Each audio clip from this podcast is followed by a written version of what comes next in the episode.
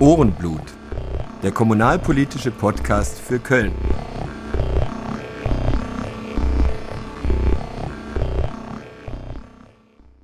Willkommen zu Folge 12. Bevor ich meinen Gast vorstelle, möchte ich mich bei unseren Hörerinnen und Hörern entschuldigen, dass seit der letzten Folge so viel Zeit vergangen ist. Unser Podcast wurde leider das Opfer von Long-Covid bei mir. Da war jetzt monatelang nicht an körperliche Anstrengungen zu denken, wie Treppensteigen und leider auch nicht an so mentale Anstrengungen wie die Kölner Kommunalpolitik. Jetzt ist das lange tiefe Tal aber glücklich überwunden. Und ich freue mich sehr, einen Gast begrüßen zu dürfen, den sich unsere Hörerinnen sehr gewünscht haben und den ich mir auch gewünscht habe. Er war nämlich schon mal zu Gast und wir hatten damals versprochen, dass wir da eine Fortsetzung machen. Herzlich willkommen, Dr. Ulrich Suenius. Servus. Hallo. Sehr schön, dass du da bist. Ähm, das letzte Mal haben wir über Standortpolitik gesprochen. Heute kümmern wir uns um ein ganz anderes Thema, nämlich um das brandaktuelle Thema Vergangenheit. Warum ist die Vergangenheit so aktuell? Klar, diese vergangenheitsselige Köln ist stolz auf seine lange Geschichte. Wir kümmern uns aber um die Dinge, auf die man nicht stolz sein kann in seiner langen Geschichte und um die Aktualität vergangener Verbrechen und vergangenen Unrechts. Stichwort Erinnerungskultur, Erinnerungspolitik könnte man auch als Politik oder Kultur des Vergessens im Umkehrschluss beschreiben. Was ist denn dein persönlicher und fachlicher Bezug dazu? Alle kennen dich als Standortpolitiker, vielleicht kannst du da mal was sagen. Also ich bin ja ausgebildeter Historiker und habe bei Jost Dülfer, der internationale Friedensbeziehungen untersucht hat an der Universität, studiert, habe da mein Examen gemacht, bei ihm auch promoviert, zwar nicht über so ein Spezialthema jetzt, aber habe eigentlich das Thema immer auch aus der Sicht betrachtet, habe auch die Bücher für Professor Dulfe herausgegeben mit seinen Beiträgen, wo es immer um Frieden, Konflikte, Krieg und so weiter geht. Das Thema liegt mir schon sehr nahe.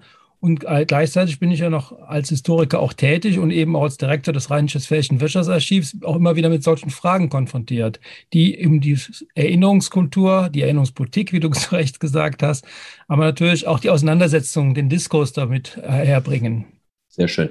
Ähm, du hattest mir zur Vorbereitung auf die Sendung deine leicht erweiterte Magisterarbeit zur Verfügung gestellt. Koloniale Begeisterung im Rheinland während des Kaiserreichs. Von wann ist die nochmal? 1992 steht hier. Ist aber, wie gesagt, brandaktuell. Also spätestens seit der Black Lives Matters Bewegung und ähm, dem Bildersturm auf koloniale Denkmäler, also was weiß ich, August, äh, Augustus sage ich, Kolumbus-Denkmäler wurden in den USA viele gestürzt, ist das ein regelrechtes Modethema geworden. Jetzt kümmern sich sehr viele Menschen um Straßennamen, um Denkmäler im öffentlichen Raum und so weiter. In Deutschland hat dieser postkoloniale Diskurs verspätet eingesetzt, ähm, weil anders als in England oder Frankreich es natürlich nicht so eine starke Einwanderung aus den Kolonien ins Mutterland gab. Wir haben das sozusagen reimportiert aus den angelsächsischen Ländern vor allem. Und natürlich ist der, ist der Blick auf die deutsche Geschichte auch erstmal dominiert von dem Blick auf die Shoah. Das äh, ist auch zu Recht so. Und ähm, jetzt aber langsam nimmt man auch andere Dinge in den Blick. Ich meine, es gibt ja nicht nur eine Erinnerungskultur, sondern viele Erinnerungskulturen. Wir wollten ursprünglich die Folge gestern aufnehmen. Das mussten wir dann kurzfristig verschieben, weil vor meinem Fenster gelebte Erinnerungskultur stattfand, nämlich die CSD-Parade als Erinnerung an den Stonewall-Aufstand in der New Yorker Christopher Street. Und so gibt es natürlich viele andere Dinge auch. Beim Thema Kolonialismus hat man, wenn man Geschichtsbücher liest, ähm, den Eindruck, es handle sich um so einen nationalen Taumel. Aber nach der Lektüre deiner Magisterarbeit stellt sich das doch differenzierter dar. Äh, kannst du mal einen kurzen Überblick geben, wie speziell im Rheinland, welche Bevölkerungsgruppen in welcher Stärke ähm, sich diese Begeisterung wie geäußert hat. Also ich habe ja damals äh, als erster das Thema überhaupt aufgegriffen und habe mich deswegen natürlich um einen Teilaspekt auch nur kümmern können. A ist auch nur eine Magisterarbeit, hat ja aber dennoch immerhin 130 Seiten, glaube ich, ungefähr in der Druckform. Und habe dann äh, mir rausgegriffen, die Deutsche Kolonialgesellschaft, die neben anderen nationalen Verbänden auch in Köln sehr stark war. Ich habe das fürs ganze Rheinland untersucht, aber ein Hauptteil ist natürlich Köln. Es gab den Alldeutschen Verband, der etwas später gegründet worden. Es gab den Deutschen Flottenverein, der auch etwas später gegründet worden, die sich ebenfalls nationalistisch, imperialistisch geäußert haben. Aber der, die, die Deutsche Kolonialgesellschaft hatte eben als Thema Kolonien, als Hauptthema. Und äh, sie hatte vor allen Dingen hier im Rheinland ihre Wurzeln, weil es gab hier eine Vorgründung, einen westdeutschen Verein für Kolonisation und Export, der ursprünglich mal aus einer Antisklavereibewegung entstanden ist. Ja, ein ganz interessanter und, Punkt, finde ich. Ja. Also das, das, war wirklich interessant, weil dieser Friedrich Fabri, dieser äh, kalvinistische äh, evangelische Pastor aus dem Bergischen Land, sich äh, dem Sklaventum angenommen hat und natürlich in seinen Augen die bösen Muslime, Musulmanen da die Sklaven aus Afrika nach Amerika verschifften. Und er hatte dann dafür so als Missionar den Gedanke dagegen zu kämpfen. Aber dann hat sich das Ganze etwas gedreht. Man hat eben dann diesen Deutsche Kolonialgesellschaft gegründet, die dann eher, also das Thema Sklaverei verschwand dann so ein bisschen von der, von der Bildfläche, die sich eher eben verschrieben hat, den äh, Erhalt und Erwerb von Kolonien. Man muss dazu sagen, in der Zeit sind auch die ersten Kolonien erworben worden. Das war ja auf Seiten der Reichsregierung nicht unbedingt ein großer Wunsch. Also Bismarck war kein Freund von Kolonialerwerb.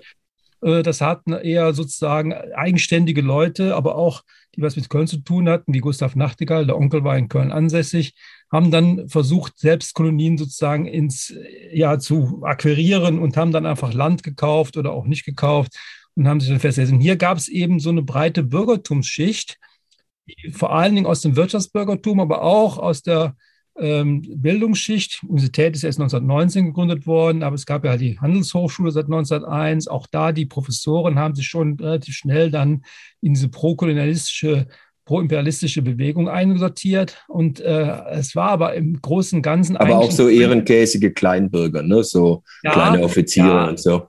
Aber in den, in den Leitungsfunktionen waren eben bekannte Kölner Bürger, Männer, die schon eine Rolle spielten in Wirtschaft und Gesellschaft. In der Mitgliedschaft, da war es ein bisschen anders, aber das war eher auch natürlich Mittelschicht. Es waren keine Arbeiter, es waren Frauen sowieso nicht. Es gibt auch ein kleines Kapitel Frauen im Kolonialismus.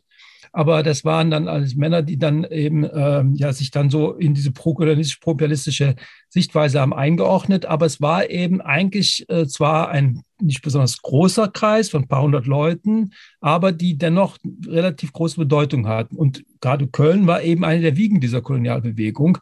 Ich dachte immer so vorher, bevor ich das Buch gemacht habe, das wäre Berlin gewesen oder Hamburg, aber Köln war eben A, erster und zweitens schneller und dann auch Sprecher in diesen äh, Bundes-, also reichsweiten Themen auch. Nicht? Die, die Mitgliedschaft allein heißt natürlich nichts. Also man, es war schwierig mit den Quellen, die Motivation äh, dieser Menschen zu untersuchen, die auch teilweise sehr unterschiedlich waren. Es waren natürlich katholische Priester dabei, es waren evangelische Unternehmer dabei, es waren dann Hochschulprofessoren, später Hochschulprofessoren bei der Handelshochschule dabei aber ich glaube schon, dass die durchaus den Wunsch hatten, der so den Platz an der Sonne, nicht? Das ja. ist ja dieses berühmte Wort dass man den Wunsch hatte, doch irgendwie da mitzumischen ähm, unter den Kolonialmächten. Das war, glaube ich, schon deren Hauptantriebsform. Ja, aber nicht nur der Platz an der Sonne, sondern gerade jetzt, ähm, weil du sagtest, Antisklavereibewegung, diese große Versammlung in Gürzenich ähm, gab es damals ja.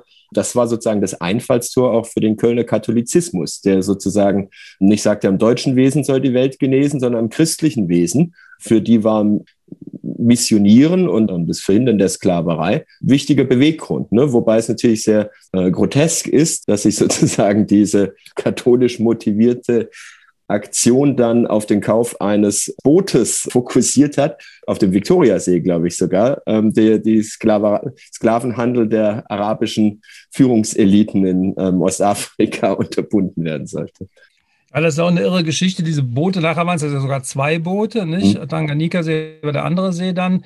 Ähm, die sind eben hier in Köln wesentlich finanziert worden. Ja. Das hing eben zusammen mit dem Wissmann, der als ja, Kolonial, ja, ich, ich will jetzt mal vorsichtig sein, also als Kolonialbeamter, würde ich mal sagen, erstmal dafür Sorge tragen wollten, dass eben die Sklaverei da eingedenkt worden werden sollte.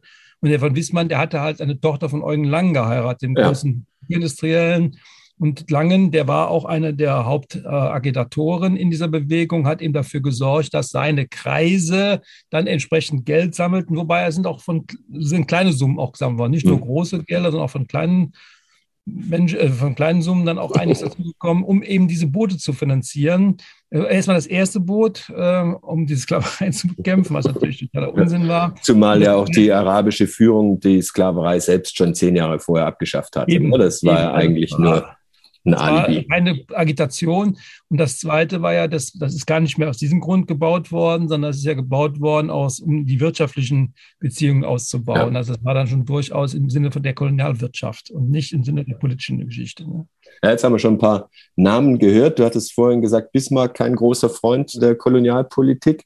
Wenn man in die Chefetage des Dumont Verlags geht, da hängt so ein überlebensgroßes Porträt von Bismarck. Äh, die entsprechende Zeitung des Verlags galt damals auch sozusagen als Bismarck-Sprachrohr. Und trotzdem ähm, haben die sich dann geöffnet für, für Kolonialpropaganda oder Kolonialagitation. Kannst du diese wunderbar charmante Geschichte bitte erzählen ja. mit den Also sie hatten einen, so, also heute würde man sagen, Chefreporter. Ja, das war damals so ein reisender Reporter, Hugo Zöller, der äh, im Auftrag des Hauses äh, Dumont-Schauberg, also im Auftrag der Familie Neven Dumont sogar, äh, die Welt bereiste und da entsprechend dann auch äh, natürlich immer wieder Berichte schickte äh, an die Zeitung, die da früher, das waren ja Bleiwüsten, das wurde ja, also Fotografie kam erst später, teilweise gab es Zeichnungen, wo dann über Seiten hinweg seine Ergüsse da über die fremden Welten entsprechend herbeigerufen worden sind. Und der Hugo Zöller, der hat dann allerdings auch äh, sich äh, sozusagen die Freiheit genommen, bestimmte Orte dann nach den Neven Dumonts zu benennen unter anderem auch die Neven Dumont-Fälle in Kamerun. Äh, das hat mal dazu geführt, dass äh, als der Alfred Buch in die Hand kriegte, ein bekannter Redakteur, der in Afrika war, beauftragt wurde, diese Dumont-Fälle zu suchen. Äh, und der hat sich ziemlich aufgeregt, weil das natürlich irgendwo nirgendwo kartografiert war. Ja, der Hugo Zöller, der ging ja noch die Dumont-Berge in Papua-Neuguinea benannt, aber hat natürlich nirgendwo einen Stein oder eine Karte hinterlassen, wo das denn alles war. Und äh, Alfred Neven Dumont, der hatte dann gedacht, er könnte noch die Neven Dumont-Fälle mal besuchen, aber es war natürlich, äh, es war natürlich nicht mehr möglich, weil es keiner wusste, wo die eigentlich waren. Ja. Also der Hugo Zöller war ein ziemlicher Heizefalls, aber es war übrigens auch jemand, der das Thema Kolonien sehr, sehr äh, vertrat. Also er hat auch mhm. einen kolonialistischen, imperialistischen Ansatz. Mhm. Also er hatte schon durchaus seinen Hintergedanken dabei. Das war eben nicht nur Reisebeschreibung la Karl May oder äh, so Reisebeschreibung von mhm. Journalisten, sondern es war wirklich auch die Idee dahinter, dass Deutschland äh, da entsprechend eine Rolle spielen sollte. Ja. Ja, und mit allen Konsequenzen, die wir, die wir kennen aus dem Geschichtsunterricht. Du hattest eben auch schon den Namen Wissmann erwähnt. Ein Denkmal für Wissmann in Hamburg wurde 1968 schon gestürzt. Das heißt, sie waren noch ein Stückchen früher dran als du mit diesem Thema. Aber ähm, es gibt eben auch andere Namen. Ähm, Eugen Langner hast du genannt, also ähm, nicht nur Zuckerfabrikant und Betreiber der Gasmotorenfabrik Deutz, wo die ersten Otto-Motoren produziert wurden. Wir kennen das vom Otto und Langen Quartier, das schwer in der Diskussion ist seit, seit Jahren. War auch Erfinder der Wuppertaler Schwebebahn, aber eben auch Kolonialist. Dann gibt es weitere Kölner Namen, Stollwerk, Oppenheim. Ähm, kannst du mal so, so prominente, heute noch klingende Namen mhm. in Verbindung mit dem Kolonialismus bringen? Ja, also es waren genau die eigentlich die großen Firmen, die sich darunter was versprachen. Felten Guillaume darf man nicht vergessen. Richtig, ja. Ähm, die eben halt äh, aus reinen, äh, sag ich mal, Eigeninteresse heraus sich dieses Themas annahmen, weil sie natürlich dachten, sie könnten aus diesen Kolonien äh, entsprechende Rohstoffe oder Hilfsstoffe dann beziehen, aber es war natürlich immer sehr individuell. Also guter Percher, das äh, für die Kabelindustrie gebraucht worden ist, hatte eben mit den Kolonien nur wenig zu tun, weil es war, also man stellt irgendwann fest, das bringt nichts da, sondern das muss man irgendwo anders herholen. Äh, und äh, Kamerun, Togo, das hatte natürlich für Stolberg Interesse wegen den Kakaobohnen. Ähm, äh, Hans Imhoff ist ja später auch mal Konsul, Honorarkonsul von Togo gewesen, nicht? eben weil diese Beziehung dann durchaus da mhm. nochmal eine Rolle spielt. Also ähm, Schokolade, ne? Schokolade, ja, und da muss man halt die Kakaobohnen für importieren. Ja. Ähm, und ähm, bei Eugen Lang, da gab es nochmal eine andere Intention. Ähm, da war eher so dieses Allgemeinwirtschaftsinteresse. Oppenheim, die haben mal so eine Gesellschaft der Rheinische Handei gehabt. Das war aber auch im Prinzip vollkommen interessant. Also es spielte letztendlich überhaupt keine Rolle, was sie da kolonialwirtschaftlich angepackt haben. Mhm. Es war eher ein totaler Reinfall, wenn man ehrlich ist. Also die Kolonien, die Deutschland besessen hat, waren auch gar nicht in der Form wirtschaftlich auszubeuten, ähm, Deutsch, Deutsch Südwest war das Einzige, mhm. wo man sich auch hätte länger aufhalten können. In anderen afrikanischen Kolonien sind die Leute aus rein äh, gesundheitlichen Gründen gar nicht in der Lage gewesen, da länger zu bleiben. Also Kamerun, Togo oder eben halt dann äh, Deutsch-Ostafrika, wie das heißt, das spätere Tansania. Äh, das war dann in der Form ja gar keine Besiedlungsland auch ja, nicht. Bis, ja. bis, auf Südwest, das war Namibia, äh, das war dann schon was anderes, nicht? Aber das waren da so eigentlich auch die Reste. Ich meine, die Deutschen kamen ja auch sehr spät mit dem Kolonialgedanken.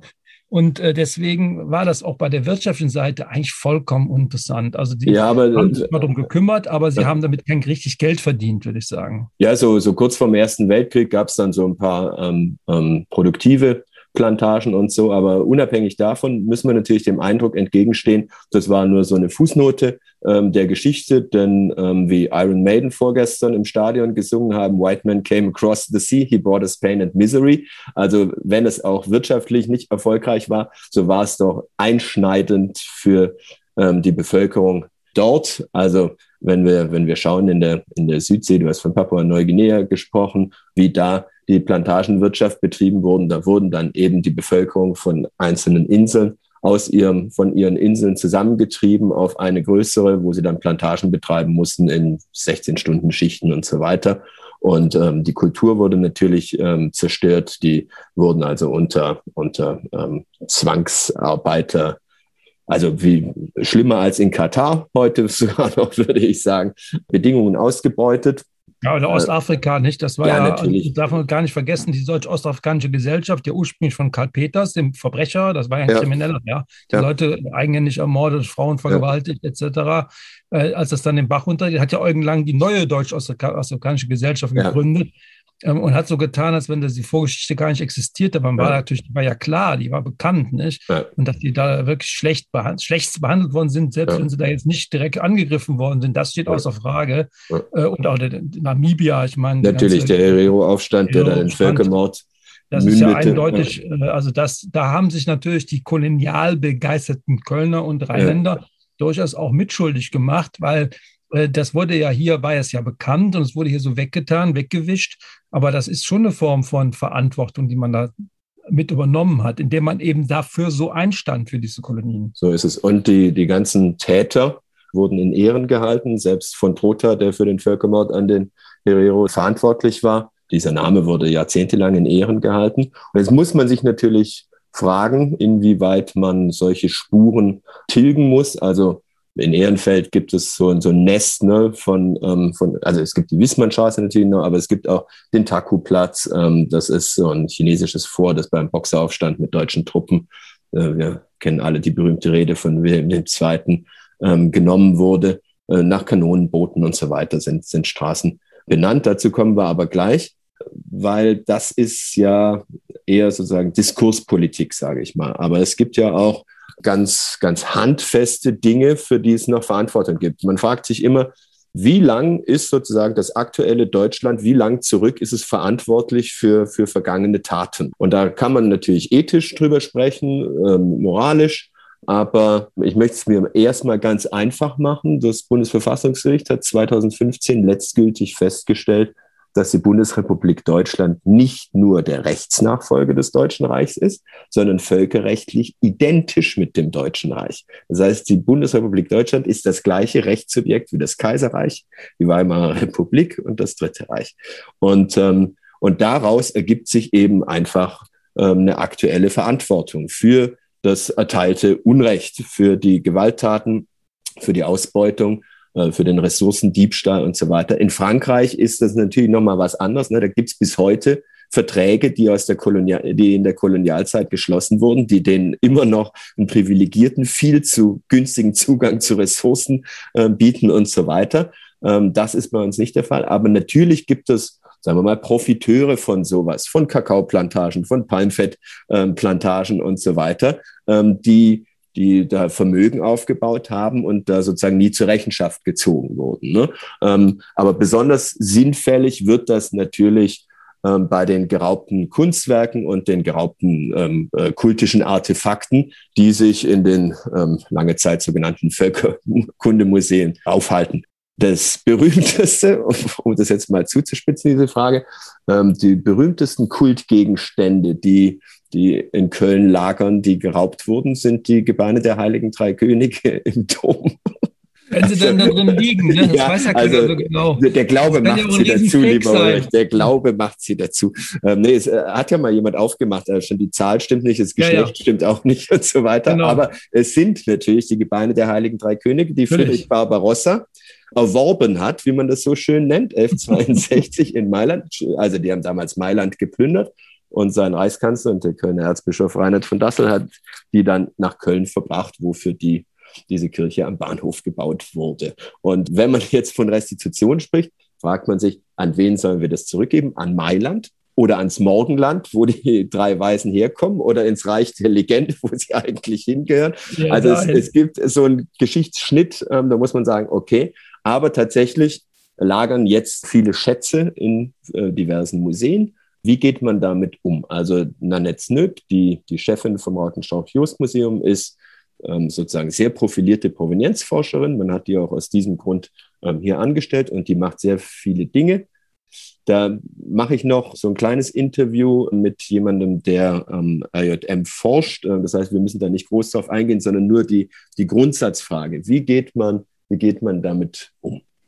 Ja, also es gibt ja immer zwei Seiten so einer Medaille. Also einerseits ist natürlich klar, alle die Gegenstände, die nachweislich geraubt worden sind, die unter nicht rechtmäßigen Zuständen hier nach Europa gekommen sind, sind natürlich genauso zu restituieren wie andere Dinge, die nicht rechtmäßig erworben sind. Ich meine, da gibt es, glaube ich, auch aus dem rechtlichen Grundverständnis, was man hat, äh, eigentlich kein, kein Vertun auch, ja. Und äh, gerade wenn Bundesrepublik Deutschland äh, sich ja nicht nur rechtlich, sondern ja auch ja. Äh, rein inhaltlich auf ja. die Vorgeschichte beruft, das Deutsche Historische Museum Berlin beginnt ja nicht 1945, ja, sondern das ist aus der Geschichte. Das Deutsche Historische Museum Berlin hat ja eine lange äh, Tradition, auch Zeiten von vorher zu zeigen. Und man ist, man ist sich dieser Tradition bewusst. Dann muss man auch ganz klar sagen, äh, muss man zurückgeben. Äh, gleichzeitig wäre es natürlich auch wichtig nochmal, dass schon auch mit, aber dann auf vertraglich sicherer Basis und vielleicht auch im Rahmen von Ausleihen natürlich gleichzeitig die Kultur nicht komplett den Museen entzogen wird.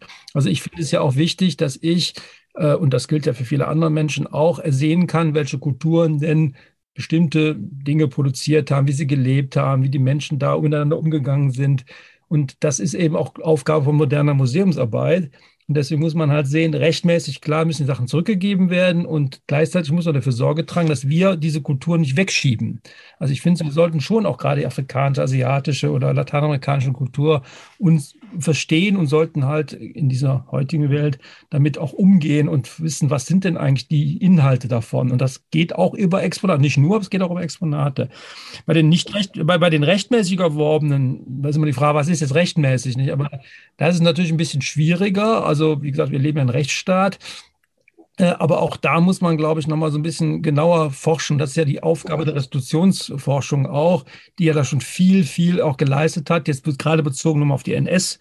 Ähm, äh, der Menschen, also das muss man schon sagen, aber es gibt natürlich daraus ableitend ja äh, vielleicht bestimmte Methoden und auch Wege, auch Quellen, wo man versuchen kann, dann nochmal genauer hinzugucken. Also Aber es gibt natürlich tatsächlich so viele rechtmäßige Formen des Erwerbs, die natürlich Hanebüchen sind. Ne? Also so die zwei, zwei klassischen Formen des Erwerbs jetzt im Kolonialkontext waren die klassische Glasperlentausch, ne? also einfach übers Ohr gehauen. Und das andere ist bei Strafexpeditionen, die vom Kanonenboot aus äh, erstmal beschossen und dann Infanterie an Land, die alles platt gemacht haben. Und wenn dann die Leute geflohen sind, dann wurde alles, was sie zurückgelassen haben, eingesammelt. Und die hatten ja auch tatsächlich Experten dabei, beziehungsweise Handbücher, worauf sie achten sollen, was sie einsammeln sollen. Ne? Und das gilt, galt als rechtmäßiger Erwerb. Es ist äh, ja, ähnlich. Es gibt auch in einigen Teilen, gibt es schon durchaus nachvollziehbar, zumindest es jetzt in Quellenlage, durchaus auch der regelrechte Erwerb. Also es hat ja, auch ja. eben, das meine ich eben. Ja. Das ist wahrscheinlich der kleinste Teil, das kann ja, sein. Aber da muss man eben sehen, was man äh, da entsprechend daraus findet. Aber der Erwerb, da stimme ich dir zu, zur damaligen Zeit, ist mal unabhängig von Glasperlen und Waffengewalt also wenn jetzt wirklich was bezahlt worden ist und es ist nachweisbar, ist das natürlich unter anderen Voraussetzungen, dass es heute passiert ist. Ja. Und das muss man dann eben auch nochmal, was meinte ich vorhin, das muss man halt werten. Restitution ist eben dann aufgrund der heutigen Sicht eben dann doch vielleicht angesagt, auch wenn man durchaus sich auf den Standpunkt stellt, ja, es mag ja rechtmäßig erworben sein, aber die Umstände waren damals natürlich nicht so wie heute. Ja. Und so argumentiert ja auch das britische Museum mit dem Parthenon Fries. Ne? Die haben eine ja, Kaufurkunde ja. von der osmanischen Herrschaft über, über Griechenland, flossen Bestechungsgelder. Und trotzdem gibt es da meines Erachtens ein moralische äh, Imperativ, ähm, das Ding zurückgegeben. Ich war mal als Schüler in London und habe mir das Speakers Corner angeschaut im Hyde Park. Und da stand so ein Typ auf einer Apfelsinenkiste und der sagte, wenn wir Schwarze was klauen, kommen wir ins Gefängnis. Wenn die weißen Engländer was klauen, kommt es ins britische Museum. Und da ist natürlich wirklich was dran. Ja, das ist gut, aber wie gesagt, ich finde, man muss schon die Einzelfälle betrachten. Nicht? Und da ja. muss man den Einzelfall dann nochmal diskutieren und ähm, nicht aus dem Blick verlieren, dass gleichzeitig natürlich auch so eine Art Bildungsauftrag existiert. Ja. Nicht? Also klar, Sachen müssen zurückgegeben werden, aber gleichzeitig müssen, müssen wir dafür Sorge tragen, dass wir die Beziehung nicht verlieren dazu, zu den Kulturen. So ist es. Es gibt ja jetzt verschiedene Initiativen, die sozusagen an der Entkolonisierung der aktuellen Gesellschaft arbeiten. In Köln gibt es so eine kleine Initiative Decolonize Cologne, die machen Führungen und klären auf, zum Beispiel über falsche Straßennamen. Diese Aufklärungsarbeit könnte nicht stattfinden, wenn es sozusagen keine Reibungspunkte gäbe. Ne? Also ähm, in München zum Beispiel werden so Nazi-Orte, lässt man kontrolliert verwittern, damit die noch da sind, damit man da noch Bezug drauf nehmen kann, ohne ohne sie zu ehren. Und da kommen wir jetzt zum, zum Thema Straßennamen, was ja wirklich heiß diskutiert wird. Es ist natürlich ein schwieriges Ding. Klar, ich also meine Position wäre, alles muss weg, was Opfer beleidigt. Ne? Also wenn sozusagen der Mörder meiner Vorfahren äh, mit einem Straßennamen geehrt wird, das muss weg. Da stellt sich wieder die Frage, bis wann ist es aktuelle politische Verantwortung für Verbrechen der Vergangenheit? Und welche historischen Benennungen kann man stehen lassen? Ich meine, die, früher wurden nur Heilige und Herrscher verewigt im äh, öffentlichen Raum oder geehrt im öffentlichen Raum. Und ähm, dann das bürgerliche Zeitalter hat dann auch ähm, stärker historisierende Ehrungen vorgenommen. Also was weiß ich, die Kölner Ringe, von Ubierring bis Kaiser Wilhelm Ring. Ne? Das ist so ein klassisches Theodor Beispiel. Muss jetzt, bitte? Geht Theodor, Theodor Heusring. Ja, Theodor Heusring, richtig, richtig. Ähm, und dann ähm, danach der ich weiß gar nicht, wie, wie hieß es dann? Adolf Hitler Platz, Platz der Republik, Ebertplatz. Das Ebertplatz, war Teil des Deutschen Rings, genau. Deutscher, Deutscher Ring, Ring, so hieß es, genau, bei der Benennung. Das sind natürlich gelernte Namen, müssen die weg. Ja, also klar ist, also Verbrecher gehen gar nicht. Das hat ja, ist ja schon bewiesen worden. Die Karl-Peter-Straße ist ja schon umbenannt ja. worden. Das ja. war ein eindeutiger Verbrecher, das muss man ganz klar sagen. Es war eben, unter den Nazis wurde er noch als großer Held gefeiert.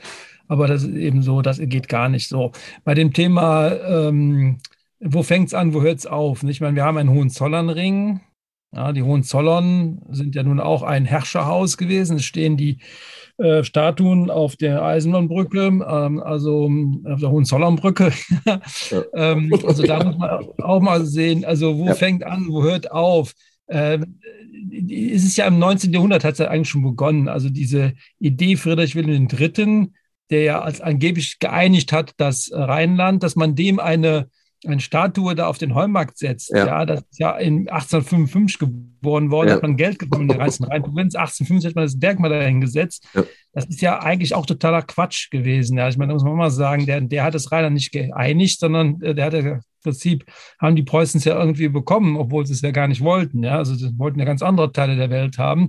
Und deswegen, äh, ja, das ist so eine Verklärung dann. Äh, aber würde man jetzt deswegen das Heumark-Denkmal abreißen? Nicht? Das macht ja irgendwie Zumal, keinen Sinn. Zumal ähm, solche, Leu solche Dinge ja auch in Benutzung sind und zum Teil umgedeutet werden. Gerade das genau. Denkmal, das du ansprichst, war, ähm, war der Pferdehintern ähm, im genau. dritten Bereich Treffpunkt für die Kölner Homosexuellen. Ja, genau. Darf man nicht vergessen. Nicht? Also am Ungarmstedts. Ne? Ja, genau. So, Ungarmstedts, so. Also, also das, das heißt, solche Orte können eine andere Bedeutung kriegen. Bei Straßennamen ist das ein bisschen anders. Ja. Also bei Straßennamen, da bin ich schon der Meinung, da muss man genau hingucken. Und in dem Moment, wo also wirklich eindeutig dafür eine wenig glorreiche Vergangenheit steht oder gar, also was gar nicht geht, Verbrechen. Das ist ganz klar nach unserem heutigen Rechtsverständnis, ja, das muss man auch mal dazu sagen, müssten diese Namen geändert werden. Das ist so.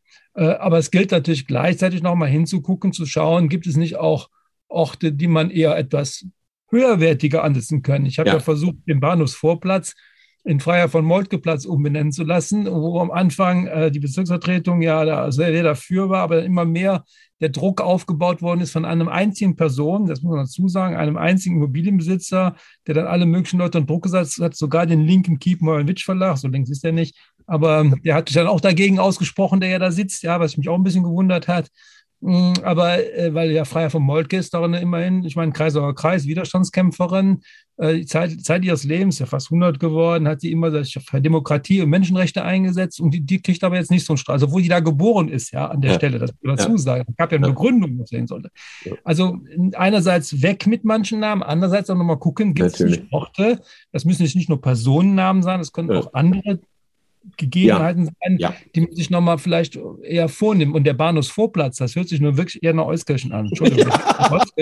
Aber es immer, du hast ja vorhin schon gesagt, diese Kirche neben diesem Bahnhof. Und das heißt wirklich postalisch Bahnhofsvorplatz. Und da denkt man sich irgendwie, das ist ja wirklich, also das ist ja eine wirklich totale Provinz. Ja. und Köln hat es bewiesen, es bleibt gerne Provinz. Ja, hat den Namen nicht geändert. Okay, das ist dann halt so. Also selbst Mülheim, Blankenheim, Mülheim hat einen Europaplatz, wo 15 Leute wohnen. Ja? Immer ja. in Europa. Ne? Und wir haben den Bahnhofsvorplatz. Ne? So ist es. Aber die Straßen, das will ich noch sagen, es, es muss schon eine Begründung her. Also jetzt darf es nicht so eine Schnellschussproblematik her, sondern es muss schon begründet werden, warum ein Name nicht mehr tragbar ist. Und das muss man dann auch durchhalten. So ist es. So ist es. Und ähm, man muss sich aber natürlich, glaube ich, auch grundsätzlich überlegen, ähm, früher hatten Straßennamen Orientierungsfunktion. Ne? Also es wurde entweder beschrieben, was da ist. Da sind die Weber, da sind die Dirnen, da ist das. Und da ist ähm, das Schafott und in welche Richtung es geht. Nach Aachen, nach Venlo, nach Düren, wo auch immer hin. Und dann wurde aus dieser Orientierungsfunktion eine Funktion der Werteorientierung. Ne? Also man hat versucht, ähm, die Leute, also das hat, die Straßennamen haben jetzt so was Didaktisches. Äh, mhm. Genauso wie Schulbenennungen. Ne? Also so die Erich Kästner Schule und die Selma Lagerlöf Schule und was weiß ich. Ähm, damit werden ja bestimmte Werte verbunden. Und ähm, das finde ich zumindest bedenkenswert, ob dieser Ansatz wirklich tragfähig ist, weil mit wandelndem, also es ist, es ist tragfähig sozusagen als Dokument des ähm, aktuellen Zeitgeists. Ne? Das kann man gut studieren dann. Was war den Leuten wichtig damals? Also in 100 Jahren mag es sein, dass keine Straße mehr nach jemandem benannt ist, der Fleisch gegessen hat oder oder ein Ver genau. Verbrennungsmotor ähm, gefahren genau. ist. Ja, also es ist, es ist immer so, also man hat ja schon früher Straßennamen nach Personen benannt, zum Beispiel ja. Jakobstraße in der Kölner Südstadt. Mhm. Man denkt immer, es ist nach irgendeinem heiligen Jakob ja. Die benannt nach Jakob von, Johann Jakob von Langen, dem Vater von Eugen Langen. Ach. Also da gab es eine Zeit lang, gab es äh, die Ferdinandstraße nach Ferdinand Braun. Also es ist so, mhm. es gab eine Zeit lang, hat man die Vornamen, auch das war so eine Mode. Das genommen. ist aber sympathisch. Zum Beispiel die, die viele Zechen im, im Ruhrgebiet, ja. Zeche Karl, Zeche ja. Anna, das sind alles Namen von Kölner Unternehmenskinder, Unternehmerkindern ja. gewesen, die investiert haben, haben die nach mhm. ihren Sophia, Sophia Jakobina, mhm. Äh, Jakoba, nach ihren Kindern benannt, ja. Und ähm, natürlich sind das auch Personen, aber ja gut, äh, verbindet heute keiner mehr mit. Du weißt gar nicht, dass diese. Straße einer Person, man denkt immer, irgendwie so der heilige Jakob gewesen, nicht? Ähm, wo man mit den Heiligen bin ich auch ein bisschen kritisch. Es stehen ja auch ein paar Heilige auf dem Ratsturm, die wäre ich auch nicht so sicher, ob die da so stehen. Ja. Muss mal sagen. Ja, ähm, ja und tatsächlich ist so die, didaktische Wirkung lässt auch nach. Ne? Walter Rathenauer Platz genau. wird von vielen jungen ähm, Imis, die ich kenne, Rathenauer Platz ja, ja genau, ähm, genau. Genannt, weil die denken, das sei eine Ortschaft in Ostdeutschland wahrscheinlich. Genau, genau so ist das. Genau. Also der Rathenau-Platz, der ist nicht genau das Problem. Dann gab es eben danach, hat den Vornamen, aber nur Nachnamen genannt. Ja. Und dann verwischt es dann auch, weil äh, dann wissen die Leute eben nicht mehr, wer Rathenau war. Oder war es eben mhm. Emil oder Walter? Nicht? Das ist die nächste ja. Frage. Und dann hat man es überlegt, dann geht man Vorname und Nachname. Mhm. Also die Mewissenstraße heißt eben nicht Gustav Mewissenstraße, sondern ja. Mewissenstraße. Man kann sagen, gut, da kann man auch die Mathilde mit Verbindung bringen. Die hat ja viel Frauenrecht und Frauenemanzipation, seine Tochter geleistet. Aber sie ist natürlich benannt nach Gustav, nach ihrem Vater. Also äh, es ist so, weiß nicht. Aber äh, ich sag mal, es ist natürlich auch ein Akt, Straßen umzubenennen. Also ja. viele Leute wohnen da, viele arbeiten da, manche Unternehmen sitzen mhm. da, Institutionen sitzen da. Und da muss man schon ein bisschen genauer hingucken, was man jetzt wirklich macht. Es gibt ja. einen historischen Beirat, in dem ich auch angehöre, aber der, kein, der entscheidet nichts, sondern mhm. der soll sich eben mit der Sache beschäftigen. Also Fachleute, ja. die sollen eben auch ausgelöst durch die Dekolonize-Bewegungen sollten ja. eben dahin gehen und sollten eben dann gucken, wo man eben dann erstmal kolonial, aber dann auch andere Namen sich anguckt. Und dann geben die Empfehlungen ab. Nach wie vor ist das Recht der Straßenbenennung bei der Bezirksvertretung beziehungsweise bei übergeordneter Bedeutung beim Rat. Mhm. Also der Rat kann es dann an sich ziehen, kann sagen, gerade in der Innenstadt, das hat übergeordnete ja. Bedeutung, das entscheiden wir und nicht die Bezirksvertretung. Ja. Aber erstmal ist das Recht der Straßenbahn Recht der Bezirksvertretung. Ja. So, die müssen sich damit auseinandersetzen. Nur ich sage dir auch, es, es gibt natürlich Straßennamen, die kein Mensch mehr mit irgendwas in Verbindung bringt und so die auch nie richtig untersucht worden sind. Ich war letztens in der Wilhelm-Hassford-Straße, wie die heißt, das ist ein Dichter aus Sülz, Heimatdichter, der ja. 1962 gestorben ist, 1930 ja. Straßenbahn benannt worden. Da denkt man auch, kein Mensch, und die ist, in der, die ist in der Südstadt, ja, kein Mensch weiß, wann man da eigentlich für den Name herkommt und so. Also, das ist auch alles sehr kritisch zu sehen. Ich würde jetzt aber gerne noch mal ganz kurz zu den Denkmälern kommen, bevor mhm, wir okay. dann ähm, zum Nationalsozialismus kommen. Also das eine ist ja die Frage, welche Statuen, Reiter, Standbilder weg müssen. das andere ist die Frage, brauchen wir denn überhaupt Denkmäler im öffentlichen Raum? Also ähm, wir kennen alle sozusagen, es gibt wenig sozusagen Nachkriegsdenkmäler in Köln, die einzelne Menschen verehren ne, oder ehren. Milowitschplatz gibt es diesen, diesen Willi, der da sitzt, immerhin auch ähm, Truppenunterhalter der Wehrmacht. Ne? Ähm, und dann gibt es ähm, Konrad Adenauer. Ähm, es gibt so zwei, drei, Käthe Kollwitz und so weiter aber ähm, nicht sehr viele. Und die Frage ist, was man überhaupt braucht. Ähm, große Debatte jetzt die letzten Jahre um das Mahnmal für die, für die Opfer des NSU-Terrors, Ecke Kolbstraße, ähm, unwürdiges Hin und Her mit dem ähm, Grundstücksbesitzer, mit dem Investor. Jetzt darf das da entstehen und da gab es natürlich dann auch einen Wettbewerb, was da stehen soll. Ein interaktives Denkmal. Ne? Also, also Klar kann man sagen, partizipativ, das muss dann, muss dann schon von sich aus gut sein, aber ich erinnere zum Beispiel im Ersten Weltkrieg an den Kölschen Bur in Eisen. Ich weiß nicht, ob du den kennst. Ähm, also der Kölsche Bauer, ähm, Sinnbild der Kölschen Bodenständigkeit in Harnisch, ne, ähm, künstlerisch auch gar nicht so, so unflotte ähm, Darstellung des Kölner Bauern. Und da konnte die Bevölkerung für, ich glaube, zwei Reichsmark oder so Nägel reinschlagen, also den in Harnisch bringen. Und ähm, größere Spender durften da Eisenplaketten anbringen und so weiter. Das ist, finde ich, ein interaktives Denkmal. Das funktioniert. Das hat auch, ähm, ich glaube, 1919 allein äh, oder bis 1919 1,5 Millionen Reichsmark eingebracht. Ich habe das mal ausgerechnet. Ähm, eine Reichsmark, 0,36 Gramm Feingold, 20 Euro, also das 20-fache, das sind äh, 30 Millionen Euro. Ähm, kann sich jeder ausrechnen. Ähm, damals hatte Köln nicht eine Million, sondern 600.000 Einwohner oder sowas. Ähm, das ist schon eine ordentliche Summe, die da zustande kam. Aber ähm, ja, was, nur, das war nur eine Fußnote, was braucht Köln heute an Denkmälern? Also ich meine jetzt ausdrücklich Denkmäler, nicht Mahnmale. Hm. Ja, Denkmäler. Also wir brauchen sicherlich nicht nur einen neuen Hulk. Ähm, ja. Das ist ganz klar, nicht? Der da, der irgendwo rumsteht, ob Eisen oder grün oder braun, weiß ich nicht. Ja. Also äh, den nicht. Äh, ich erinnere aber nochmal an ein Denkmal, was ja auch eine Diskussion äh, hatte und was gut ist, dass es heute steht. Es erschließt sich nicht einem direkt, aber es ist das, ich erkläre gleich, warum ich das nenne, dass das Denkmal für die Deserteure aus der Wehrmacht, das gegenüber am Appellhofplatz steht. Ja.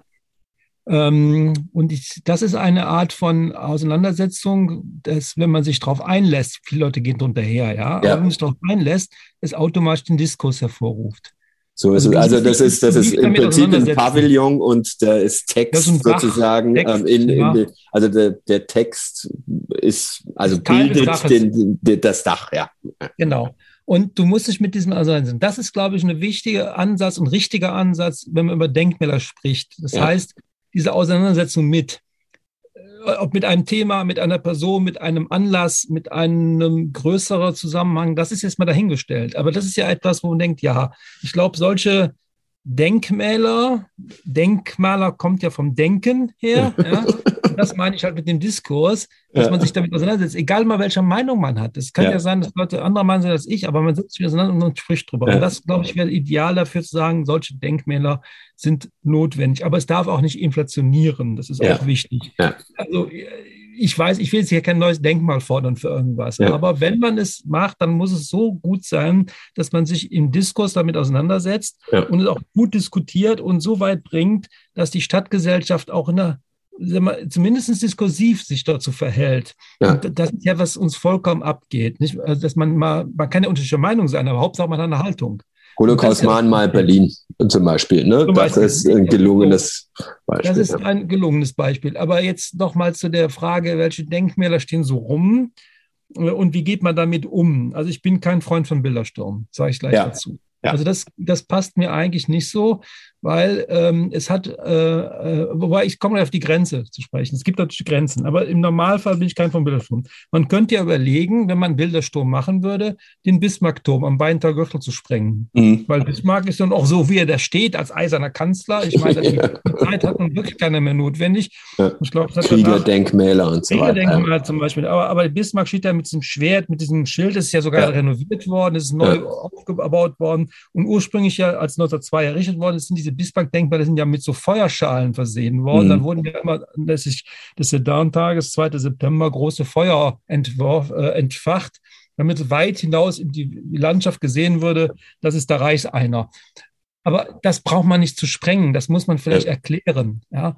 Und da gibt es heute gute Möglichkeit. Etwas anderes bin ich bei dem Thema Judensau. Ja, da kommen wir jetzt gleich dazu. Ähm, okay. Sagen, ja. okay, dann lass das mal außen vor. Aber, also, aber Denkmäler haben ihre Grenzen. Ich sehe momentan ein Denkmal nicht, was weg muss, was ja. erklärt werden muss. Das sehe ich schon. Da gibt es ja heute auch die Möglichkeit mit QR-Code und so, da kann man ja. vieles machen. Ähm, und die Frage, braucht man neue Denkmäler? Da bin ich etwas vorsichtig, weil natürlich, ja, Denkmäler natürlich auch also NSU-Anschlag mhm. finde ich richtig, daran mhm. zu gedenken, ein Mahnmal. Äh, aber das ist, muss sehr ausgesucht sein. Sehr ausgesucht, weil sonst wird es schnell beliebig. Und so Milovic zu Lebzeiten noch dahinsetzen von Harry Owens damals ja. äh, initiiert, äh, da weiß ich nicht, ob das so, das, das hätte man eigentlich ablehnen müssen, ganz ehrlich. Ja, sehe ich auch so.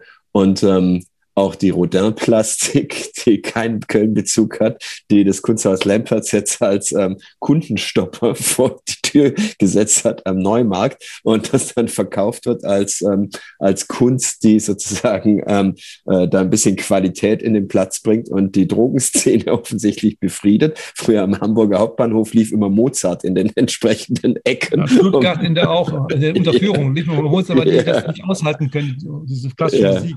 Wahnsinn. Wahnsinn. Na gut, also ähm, Übergang zum Nationalsozialismus. Wir haben jetzt gerade gesprochen von diesem Deserteur-Denkmal. Das ist Magnusstraße, Ecke neben Dimonstraße. Rosenmontag dieses Jahr. Mühlenstraße heißt das da. Entschuldigung, das heißt ah, okay, das ist nicht mehr Markt, obwohl nee, ich direkt ums Eck wohne.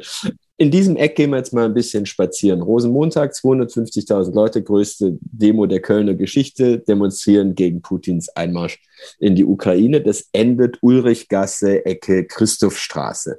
Gehen wir, ähm, und was hat diese Demonstration, also ich möchte jetzt nicht politisch bewerten, das war Selbstverständigung der Stadtgesellschaft und so ein bisschen natürlich auch ähm, einen Umgang mit dieser Situation zu finden, ein bisschen wie ein Gottesdienst. Ne?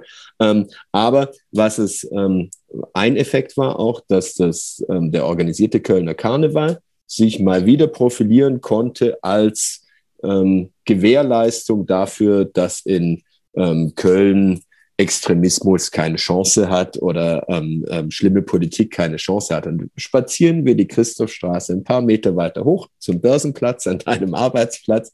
Da steht dann ein Holocaust-Mahnmal und repräsentativ für die Opfer der Shoah ist da eine Jüdin dargestellt, die dann aber keine Jüdin mehr ist, sondern konvertierte zur katholischen Nonne, Edith Stein, Karmeliterin. Ähm, das heißt, die Aussage des Mahnmals ist auch, das eigentliche Opfer des Nationalsozialismus sind wir Katholiken. Das heißt, das ist so, so die Haltung des katholischen Kölns.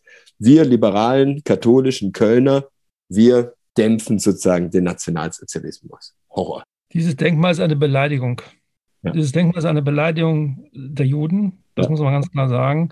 Es ist aber auch eine Beleidigung für mein Auge ist einfach eine schlechte Qualität, kommt nochmal da hinzu. Es ist einfach grauenvoll, wie man sich da auch bildhauerisch da in einer Art und Weise äh, hinfläzt, wo man denkt, das erinnert einen schwer an diese ganzen Statuen von Johannes Paul II. in polnischen Kirchen. Ja, also alles nur ja. furchtbare Heiligenverehrung, fast schon, das ist ja eigentlich schon Blasphemie, wenn man ehrlich ist. Nicht? So, aber jetzt mit dieser Edith Stein-Denkmal, das ist kein, das ist kein Denkmal für die ermordeten Juden. Nee. Das ist kein Denkmal für die Shoah. Das ist ein Denkmal einer Verherrlichung einer Person, die anscheinend der katholischen Kirche sehr genehm war. Aber Und, ohne Bezug zu Köln.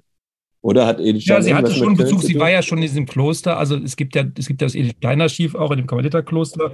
Also sie hat ja eine Zeit lang in Köln gelebt.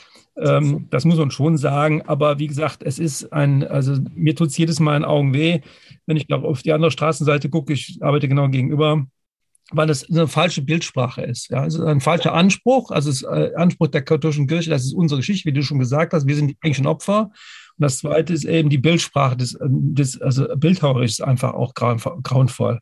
Und ähm, ich weiß nicht, ob das Denkmal braucht es wirklich nicht. Ne? Definitiv nicht. Ähm, ich äh, habe mir das angeschaut in Vorbereitung auf diese Folge und ähm, war sehr erfreut an dem Vorgespräch zu hören, dass du das ähnlich schlimm findest wie ich. Gab es da mal eine Debatte dazu? Ich, dafür bin ich nee. zu lang, also es, lang genug in Ja, es gab so eine leichte, leichte Debatte, als das dann, das ja, das steht ja auf Kirchengrundstück. Also es sieht zwar oh. aus wie ein öffentlicher Straßenraum, oh. aber das Grundstück der katholischen Kirche, die hat halt das, also es ist ja. da geöffnet worden. Es ist ja ein Teil des Gartens des Priesterseminars. Mhm. Man hat sie eben da geöffnet, aber äh, wie gesagt, klar kann die katholische Kirche auf ihren Grundstücken machen, was ja. sie will. Sie sollte nur äh, aufpassen heutzutage mit Denkmälern für Personen, kann gleich nach hinten losgehen, wie man so jeden Tag in der Zeitung liest. Aber jetzt nochmal für dieses Denkmal, wie gesagt, war damals so der Anspruch im Rahmen der Heiligen-Sprechung. Nicht? Es war ja die Idee, Edith Stein da äh, selig und heilig zu sprechen. Das ist ja diese Reihenfolge. Ich ja. kenne mich ja nicht so gut aus, aber äh, nichtsdestotrotz, ich finde es einfach, es ist einfach nicht richtig diskutiert worden. Ja. Aber es gab auch nichts zu diskutieren. Man hat das einfach dahingestellt. Ne. Das ist so ein bisschen auch der Umgang, das ist, was ich vorhin sagte. Ein Denkmal müsste ja einen Diskurs hervorrufen. Ja. Man müsste ja. sich halt damit auseinandersetzen. Ja. Und da muss man auch mal bewusst andere Stellungnahmen einholen, um zu, um zu erkennen, bin ich auf dem richtigen Weg. Ja. Man kann es ja nachher immer noch begründen, aber da muss man es gut begründen. Ja. ja, aber dann spazieren wir doch einfach mal ein bisschen weiter von da zum Zeughaus, ähm, als da noch das Stadtmuseum untergebracht war. Da war unterm Dach auch die Initiative Köln im Film. Die haben ähm, schon vor ein paar Jahren alte Aufnahmen vom Rosenmontagszug und von, von Kölner Sitzungen und so weiter ähm, veröffentlicht und kommentiert. Und daraus geht klar vor der Karneval hat nicht dämpfend auf den Nationalsozialismus gewirkt, sondern war ein Verstärker, ähm, wie viele andere gesellschaftliche Bereiche auch. Also ähm, wir kennen alle diese Bilder von, von Verhöhnung von, von Juden, ähm, Montagszug, ähm, äh, Henneschen-Theater hat ähm, in, in Reihe antisemitische ähm, Stücke aufgeführt. Auf Sitzungen wurde, wurde begeistertes Lied ähm, gesungen, Hurra, der Jude trecke fort, ähm, also die Juden ziehen weg und so weiter. Ähm, schlimmste ähm, schlimmste Dinge. Und das hat ja nach dem Krieg noch angehalten. Ne? Karl Küppers, der verdötschte Büttenredner, der hat, ähm, ist berühmt geworden durch seine Persiflagen auf den Hitlergruß. Ne? So hoch steht der Dreck bei uns im Keller und so weiter. Ähm, und der hatte faktisch vom Festkomitee äh, nach nach dem Zweiten Weltkrieg Auftrittsverbot, weil er halt ähm, als unangepasst galt. Und ähm, auch so, es gab, es ist verbürgt so in, ähm, also beim Thema Gleichschaltung gab es die sogenannte Kölner Narrenrevolte ähm, oder Narren, Narrenrevolte hieß das. Und ähm, äh, da wollten sich die äh, Karnevalsgesellschaften nicht gleichschalten lassen. Aber es ist natürlich ein schlechter Witz. Ihr Fürsprecher war der mächtigste Nazi ähm, im Gau, nämlich Reichsleiter Grohe, der ähm, der hat dafür gesorgt, dass die formal eigenständig blieben, aber das Festkomitee wurde in Ehrenausschuss umbenannt und das war mit prominenten Nazis besetzt. Ne? Also total selbstgefällige und geschichtsklitternde Selbstdarstellung des Liberalismus, aber eben auch der Katholizismus. Es hieß immer, ja, Köln war keine Nazi-Stadt, weil die halt zehn Prozent weniger Stimmen hatte die NSDAP als reichsweit.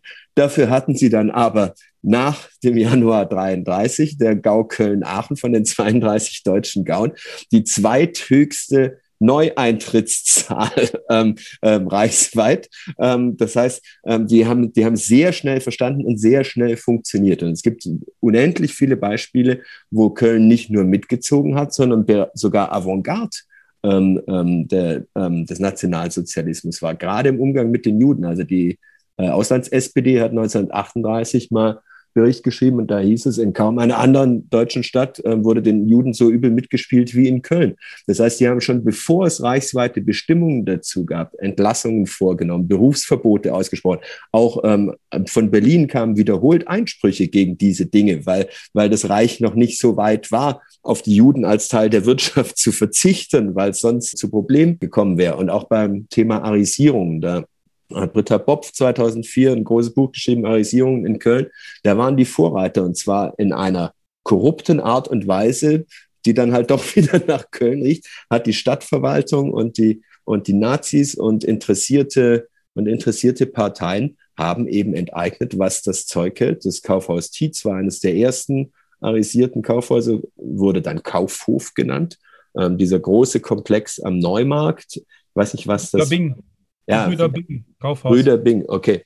Ähm, ist heute das Gesundheitsamt der Stadt Köln. Das heißt, nicht nur, da wurden nicht nur interessierte Parteien mit den Arisierungen und Enteignungen, sondern eben auch die Stadt selbst hat sich da frisch gemacht. Das ist schlimm, dass aber immer noch an Karneval, wenn man sich mit Immis oder sonst wem unterhält, sagen alle, Köln war nie eine Nazistadt.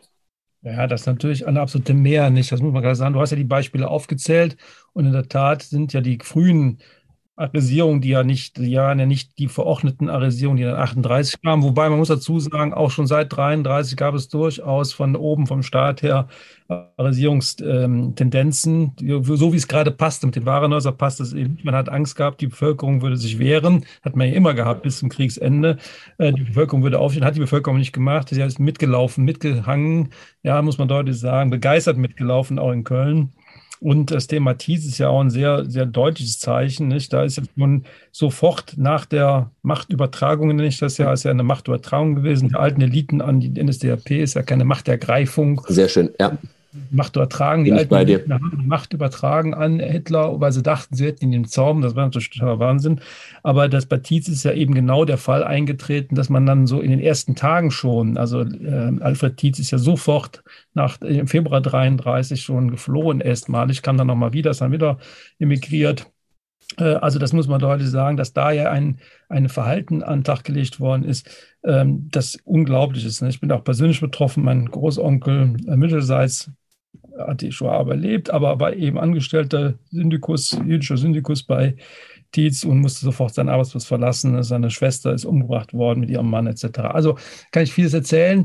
Nur es ist nun so, ähm, mit dem Karneval, den hast du ja zu Recht auch angesprochen, da gab es eben zwei Tendenzen. Das Irre ist ja, dass dieser erste Wagen 1934 ja. im großen Montagszug, der war ja nicht offiziell. Der ist in den großen Montagszug reingeschoben worden, der die Juden verhöhnt hat, von irgendjemand. Ja, das waren Bürger, die das gemacht haben und haben dann, ist dann, mit, ist dann mitgefahren, hat ihn nicht rausgeschmissen, ist 35 dann so ein offizieller Wagen halt dann gekommen. Nicht? Also da war ja schon eine Bevölkerung da, die das so gierig aufgegriffen hat, jetzt zeige ich mal den Juden. Ja. Und diese Neiddiskussion, und das hat ja Götz Ali sehr gut herausgearbeitet. Sehr schön, ja. Thema Neid. Die Deutschen ja. sind neidisch auf die Juden gewesen, obwohl natürlich ein Großteil der Juden überhaupt nicht reich war. Keine, keine, das waren äh, Mittelstände oder arme Leute teilweise. Ja, die Ostjuden in, rund um Sörbischer Platz, das waren keine reichen Leute. Nicht? Nicht, das muss man sagen. Aber das Thema ist ein breites. Ähm, zum Karneval muss ich sagen, es ist aber so, dass ja viele Institutionen, Gerichte, Polizei, ja. Ja. Ich meine, in Köln haben wir einen Wohnort, der heißt Reiterstaffel. Diese Reiterstaffel ist ein Nazi-Begriff. Ja? Äh, deswegen wehre ich mich auch dagegen, dass die Haltestelle da jetzt Reiterstaffel heißen ja. soll, sondern die soll weiter nach dem Leibold benannt werden. Das war ein anstehender Mann, der Ernst Leibold. Äh, Reiterstaffel, das, das nehmen wir alles so hin. Das sind so Begriffe, die waren in der NS-Zeit ist die da gegründet worden. Und man weiß ja nie so genau, welche Polizisten noch an Verbrechen beteiligt haben in Polen und Russland. Es waren ja nicht nur SS, Polizeistaffel, genau. Wehrmacht, ja. waren Polizeieinheiten etc.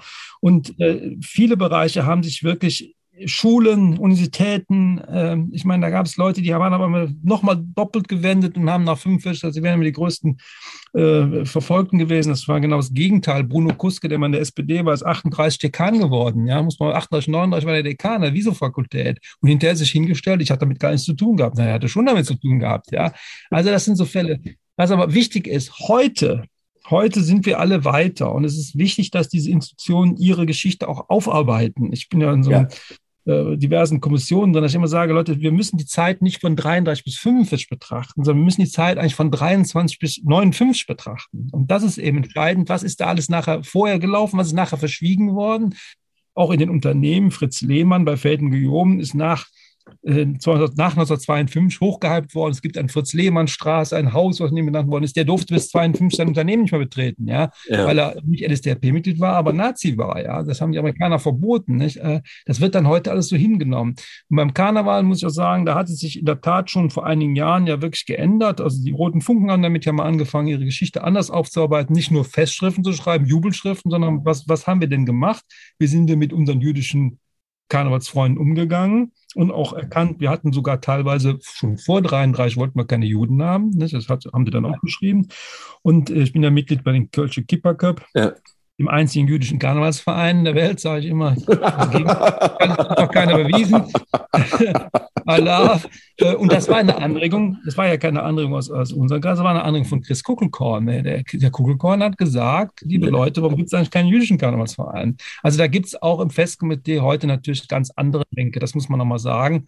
Und es wäre schön, wenn, was im Karneval teilweise gelungen ist, in anderen in gesellschaftlichen Bereichen auch mal gelingen würden. Also zum Beispiel das Thema Schule. Ich kann mir in den 80er Jahren habe ich das äh, mit äh, jemandem zusammengearbeitet, der hat die Geschichte des Apostelgymnasiums in der NS-Zeit. Drei Lehrer haben die untersucht. Ich war ja noch Schüler und Student, habe da ein bisschen geholfen. Und was die da gemacht haben, hat dazu geführt, dass sie quasi von der Schule gejagt worden sind, ja, weil sie nämlich herausbekommen haben, dass das Apostelgymnasium Hochzeit der Nationalsozialisten war. Das haben sie geschrieben, ja. ja. Und da gab es einen riesen Aufschrei, die mussten quasi die Schule verlassen, obwohl das alles konservative, bodenständige Leute waren.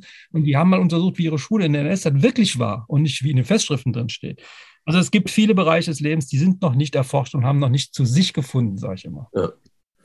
Ja, und ähm, es gibt natürlich auch noch diese, um das nochmal diese, diese Legenden zu abzurunden, die Legende, dass Hitler Köln gemieden habe. Ne? Und ähm, der war viermal vor, vor 33 da und viermal nach 33.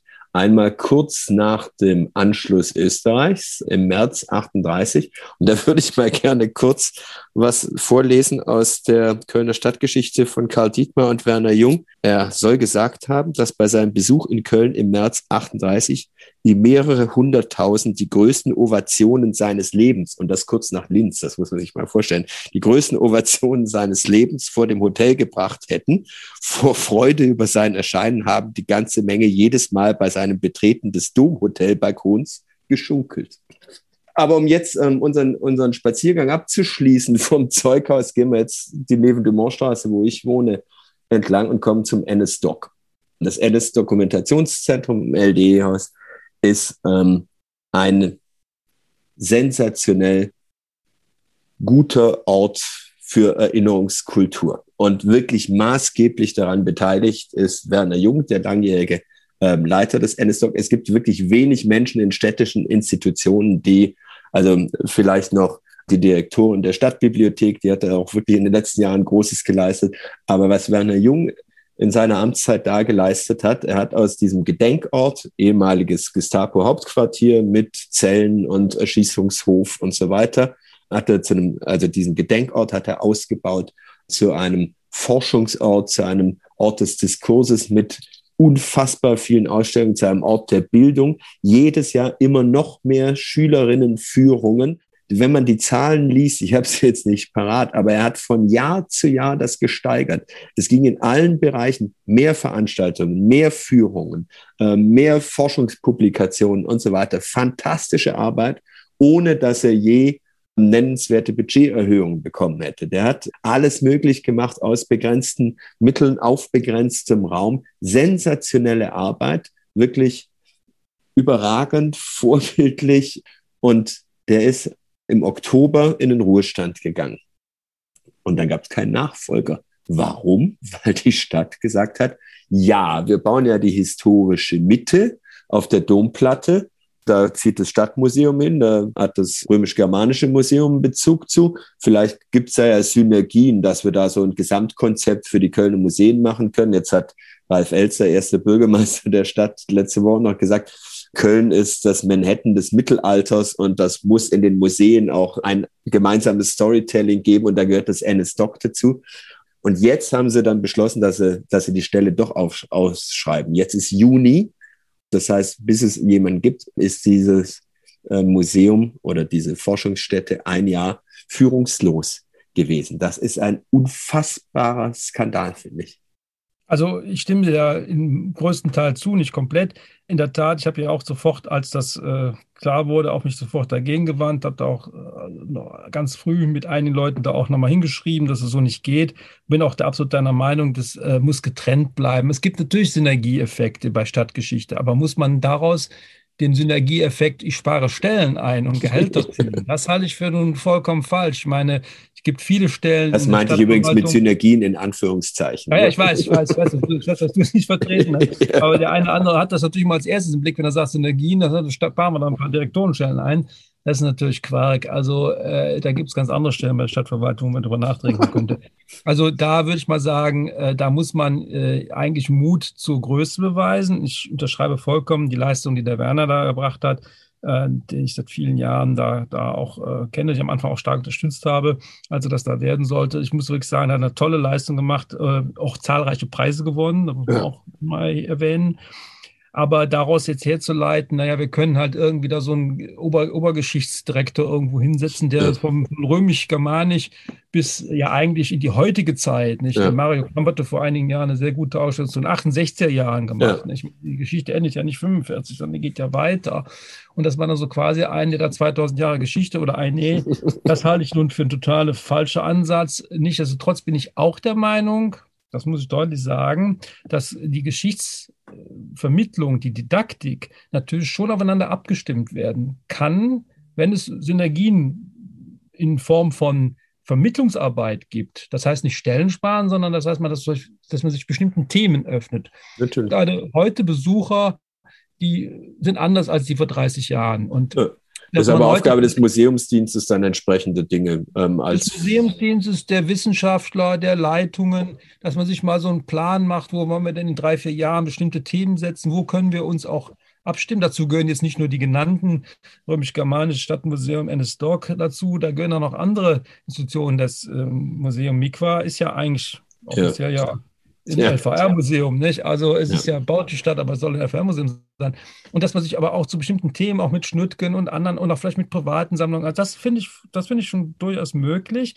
Auch im Hinblick von vielleicht Themenjahren oder so. Ne? Das, ja. Ich glaube, wir wollen ja sehen, dass die Leute auch in die Museen gehen oder dass die, die museale Arbeit auch eine Wertschätzung erfährt. Also das ist keine Frage, aber nicht in der Form so verwaltungsmäßig hau, hau, hau, hau, hau, hau weg. Das hat nun gar keinen Sinn. Ein bisschen anderer Meinung bin ich beim Thema Führungslosigkeit. Es gibt ja eine stellvertretende Direktorin. Deswegen möchte ich deren Licht. Ja, verstehe, verstehe. Ja, da bin ich bei dir. Ich kann das ja. nicht beurteilen. Ich bin da nicht jeden Tag, aber ich habe jetzt nicht den Eindruck, als wenn da äh, ein Bienenhaufen jeder macht, was er will. Nein, um Gottes Willen. Zumal das ja auch, was ist heute das Verständnis von Führung? Ist man ist ja eher eine kooperative, ein Teamworking. Klar. Aber es gibt ja jemand, der auch nach außen hin Verantwortung übernimmt. Und da möchte ich die Kollegen jetzt schon durchaus also jetzt nicht sozusagen, die ist ja gar nicht da. Also die ist ja. da und die macht auch einen guten Job, so wie ich das von außen beurteilen kann. Und äh, das haben wir in anderen Institutionen ja auch, wo mal einer ausfällt, wo jemand anders da ist. Und das ist okay. Nichtsdestotrotz bin ich der Meinung, die Stelle muss wieder besetzt werden. Egal mit wem auch immer. Da möchte ich mich nicht anmaßen, was zu sagen. Also mit Frau oder Mann, einer muss dahin, der oder eine, die das kann, die ein gewisses Know-how hat, die natürlich auch die Arbeit von Werner fortsetzt, aber natürlich auch unter modernen Zeichen. Das ist ja immer so, wenn jemand Neues kommt, da gibt es auch mal eine Umorientierung. Das ist auch vollkommen in Ordnung. Aber ja. es muss auf jeden Fall eine Leitung ins Haus und ich glaube, das hat jetzt Politik und hoffentlich Verwaltung auch verstanden. Ja, das ist ähm, mit Sicherheit der wichtigste institutionelle Ort für eine richtige Erinnerungskultur ähm, in Sachen Nationalsozialismus. Aber es gibt natürlich auch noch zahlreiche andere Dinge, über die wir da sprechen müssen. Ganz aktuell hat uns ja so ein antisemitischer Schlag in die Magengrube von der Documenta als, ne, dieses indonesische Künstlerkollektiv hat, hat einen Polizisten mit Helm und Davidsstern als Schwein dargestellt. Das ist der klassische Begriff. Ich scheue mich immer, solche Begriffe auszusprechen, weil, weil das Aussprechen schon eine gewisse Komplizenschaft beinhaltet. Aber wir hatten eben schon Walter Rathenau, sagen wir es einmal Judensau. Und das ist natürlich kein Ausdruck des modernen Antisemitismus, sondern schon des mittelalterlichen Antisemitismus. Die Zusammenstellung von Juden und Schweinen sieht man in vor allem in protestantischen Gebieten in Nürnberg an fast jeder Kirche und auch in Wittenberg. Und da gab es jetzt ein Urteil des Bundesgerichtshofs, dass ähm, sozusagen eine Kommentarplakette reicht aus, um aus diesem Denkmal, diesem Kulturdenkmal Kirche, ne, das ist die Lutherkirche in Wittenberg, Luther, klar, ein Mahnmal macht. Das heißt, da ist sozusagen also erstmal so ein historischer Strich dazwischen gezogen. Ne? Das ist ein historisches Denkmal, das ist nicht mehr aktuell. Und die Plakette reicht, um aus einem Denkmal ein Mahnmal zu machen. Wir haben in Köln, wir hatten es eben schon von den Heiligen Drei Königen, die liegen im sogenannten Nikolaus-Schrein, also Nikolaus von Verdun, der Goldschmied aus dem Mittelalter, der hat das gefertigt. Und die wunderbare Broschüre der Kölner Dom und die Juden ähm, vom Domkapitel, ich glaube auch in Zusammenarbeit mit dem NS Doc, oder? Ähm, ja. Hat ähm, haben ähm, sozusagen die Darstellung von Juden, äh, vor allem die pejorative Darstellung von Juden im Kölner Dom untersucht. Und tatsächlich sind diejenigen, die da Jesus ans Kreuz schlagen, auf diesem Schrein durch spitze Hüte als Juden gekennzeichnet. Das ist jetzt viel auf einmal. Ne? Also das Zusammenbringen von Juden und Schweinen und ähm, Juden als Christusmörder. Wie geht man mit so wirklich dem alten Antisemitismus um? Der ist ja bis heute viral. Also in meiner Kindheit war ich bin am Bodensee aufgewachsen, da hießen die kleinen Karnevalskracher Judenfürze.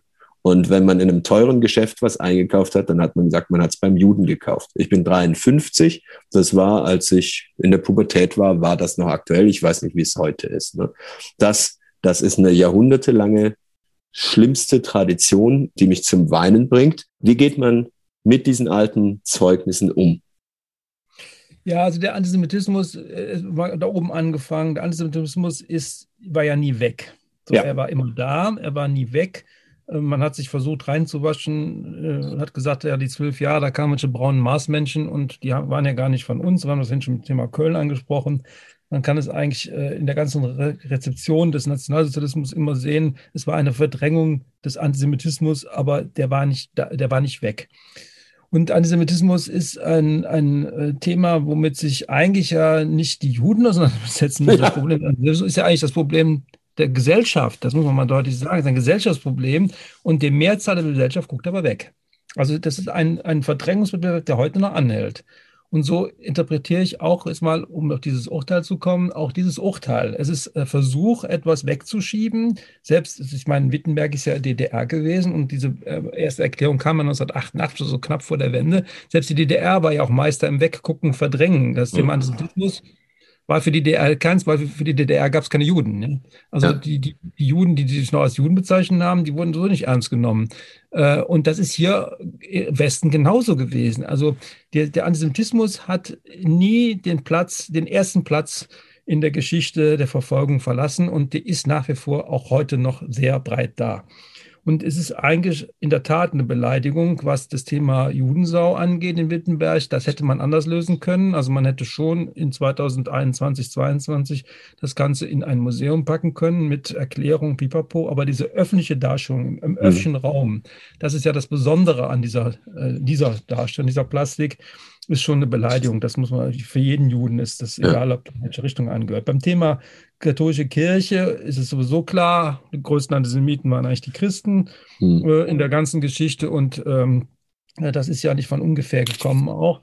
Äh, nichtsdestotrotz, ja, in diesen, in diesen Räumen wie dem Dom ähm, tut man sich natürlich schwer, diese Darstellung zu vernichten oder abzubauen, mhm. aber es müsste da auch eine viel stärker Auseinandersetzung kommen und nicht nur, dass man das sagt, ja, wir haben ja dieses Domblatt, die Sonderausgabe des Domblatts ja. gemacht, das haben wir alles aufgearbeitet, sondern es muss auch so eine Art mal von Verantwortung kommen. hat denn jemand mal Verantwortung genommen? Nicht persönlich jetzt, also ja. Leute leben ja alle nicht mehr, aber dass man sagt, ja, wir als Kirche, als katholische Kirche übernehmen da die Verantwortung, dass auch in unserem Namen. Das ist aber ein sehr frommer Wunsch. ja, aber ich sag mal, also ich gehe nicht an, ich muss der äußern. aktuellen Wiki-Auseinandersetzung. Aber das ist doch, das wird doch das erste Mal Verantwortung zu übernehmen. Ja. Und weil es eben ja auch, das ist ja das Problem der katholischen Kirche, das ist ja nicht das Problem der Juden. Also ich meine, das ja. Antisemitismus ist ein Gesellschaft und das in der Tat auch ja. die Kirche. Und ich weiß, glaube ich, dass auch einige dazu bereit wären. Es wird nur innerhalb dieser ähm, Konstruktion, Machtkonstellation nicht so äh, deutlich ähm, nach oben gekommen. Es gibt ja durchaus denkende Menschen da. Es ist ja nicht so, als wenn sie alle blöd wären, sondern sie verstehen auch, dass man das in der Tat mal diskutieren könnte und sagen, ja, wir haben hier Verantwortung und das müssen wir dann gleichzeitig auch umsetzen in einer Erklärung dessen, was wir da machen bei der Documenta, also das ist ja, das ist ja ein Weg von, von, von Wittenberg nach Documenta. Das ist ja. ein Weg, ja, das muss man mal sagen. Und äh, es ist ja nicht nur diese Darstellung in diesem Triptychon, was das da mhm. war, äh, das mich auch total entsetzt hat, aber es ist ja noch viel mehr. Es ist ja von vornherein klar gewesen, ja. es werden, egal bei welcher Glaubensrichtung sie angehören, es werden ja. keine israelischen Künstler eingeladen. Das war ja eine ganz klare Ansage.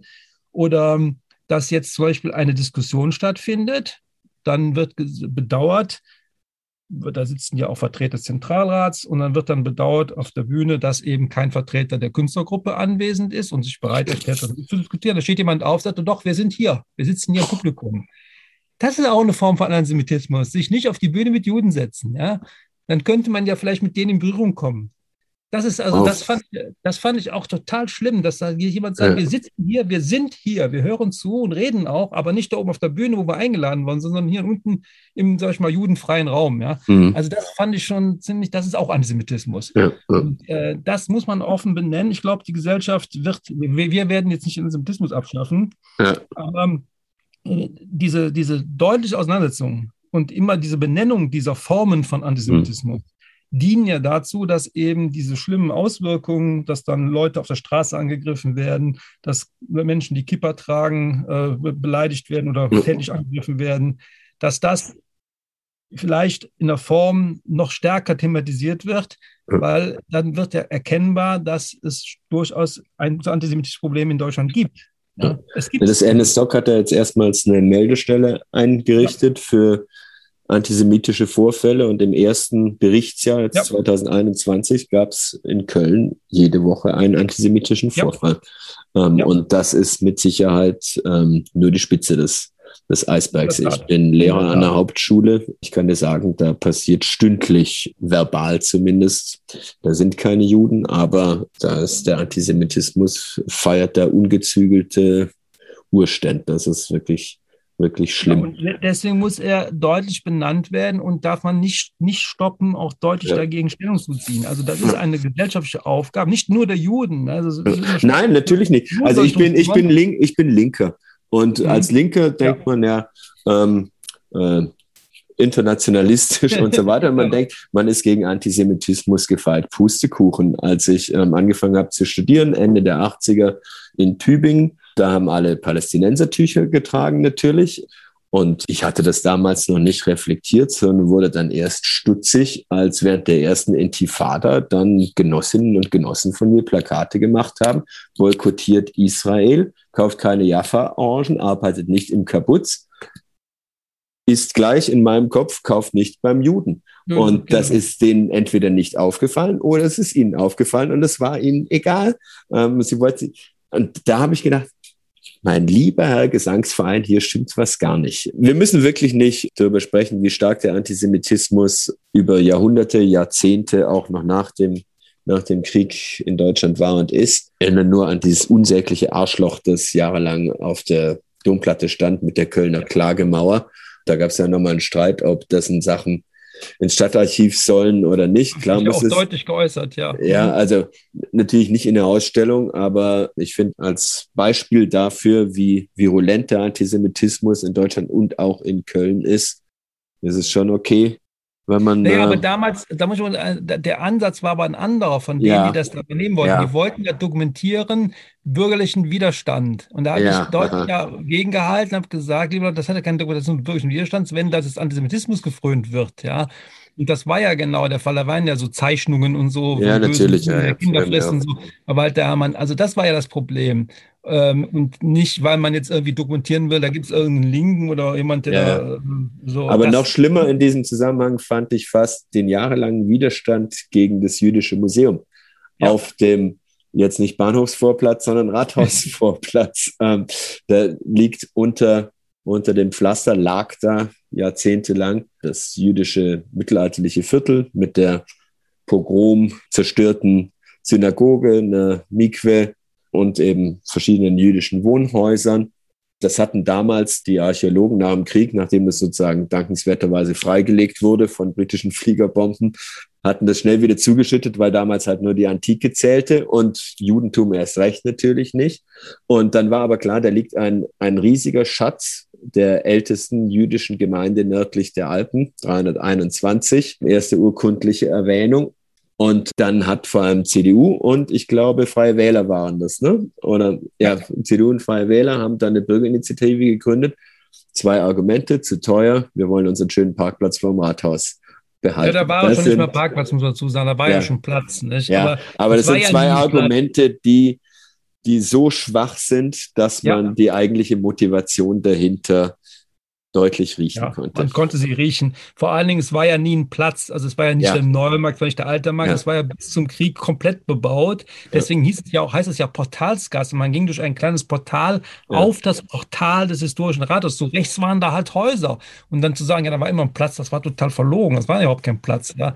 Also das ist ja, ja, aber das ist so ein Teil dessen nach dem Motto, lass mich mit den Juden in Ruhe. Ne? Ja, so, so. genau so ist es. Und, ähm, und lassen, lässt Köln ja jetzt auch, das ist jetzt halt nicht das jüdische Museum, sondern so ein Akronym Ungetüm, wo nichts, also Mikwa erinnert von ferne an Mikwe, das jüdische Ritualbad, heißt aber Museum im Quartier, worunter sich niemand was vorstellen kann. Da hat man jetzt halt das antike Prätorium, ähm, den Statthalterpalast, den römischen, mit dem jüdischen Viertel verbunden. Das ist ja schön, dass man da einen Spaziergang durch die Jahrtausende machen kann.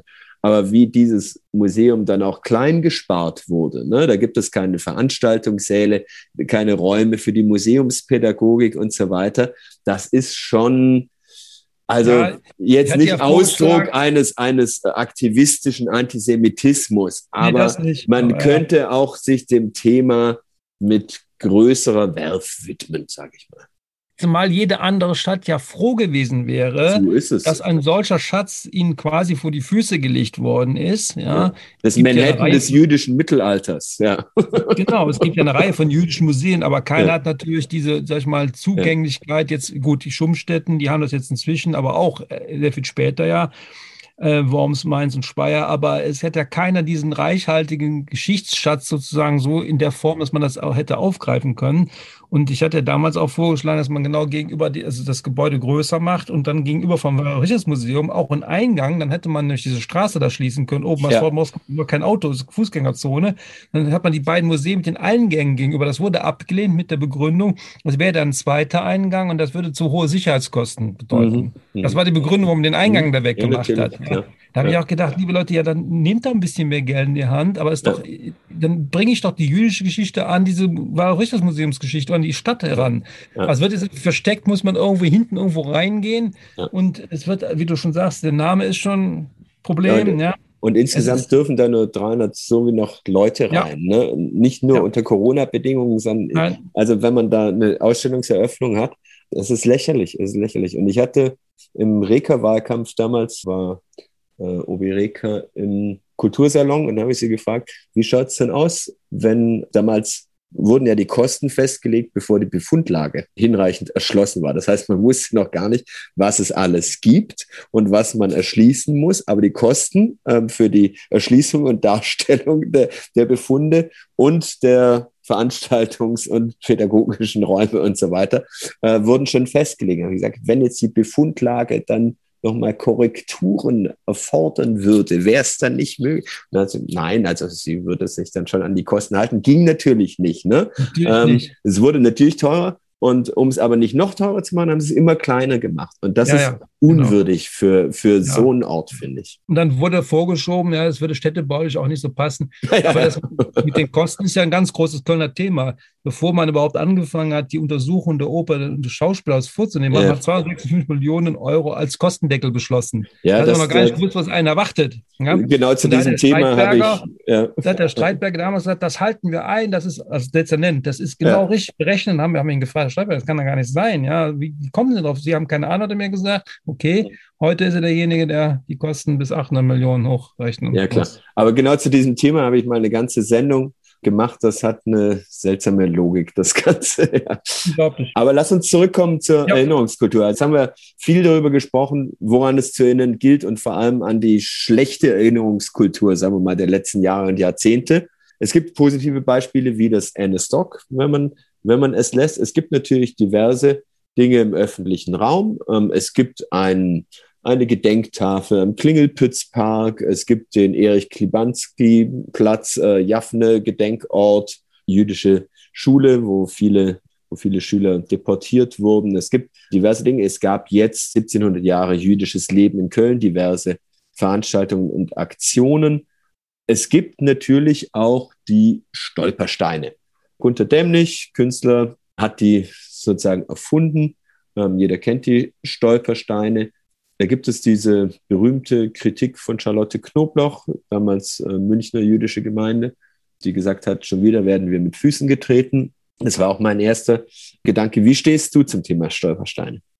Also ich bin eigentlich, ähm, ich, ich achte und ehre Frau Knoblauch, die eine ganz tolle Person ist und die auch ja. deutlich auch Haltung zeigt. Das ist ja, was ich vorhin sagte, muss eine Haltung haben. Aber da bin ich in der Form äh, in der Tat etwas anderer Meinung. Ähm, ja, ich bin der Meinung, die Stolpersteine haben zumindest ein, ein großes Bewusstsein produziert, was, was passierte da, was, welche Menschen lebten da.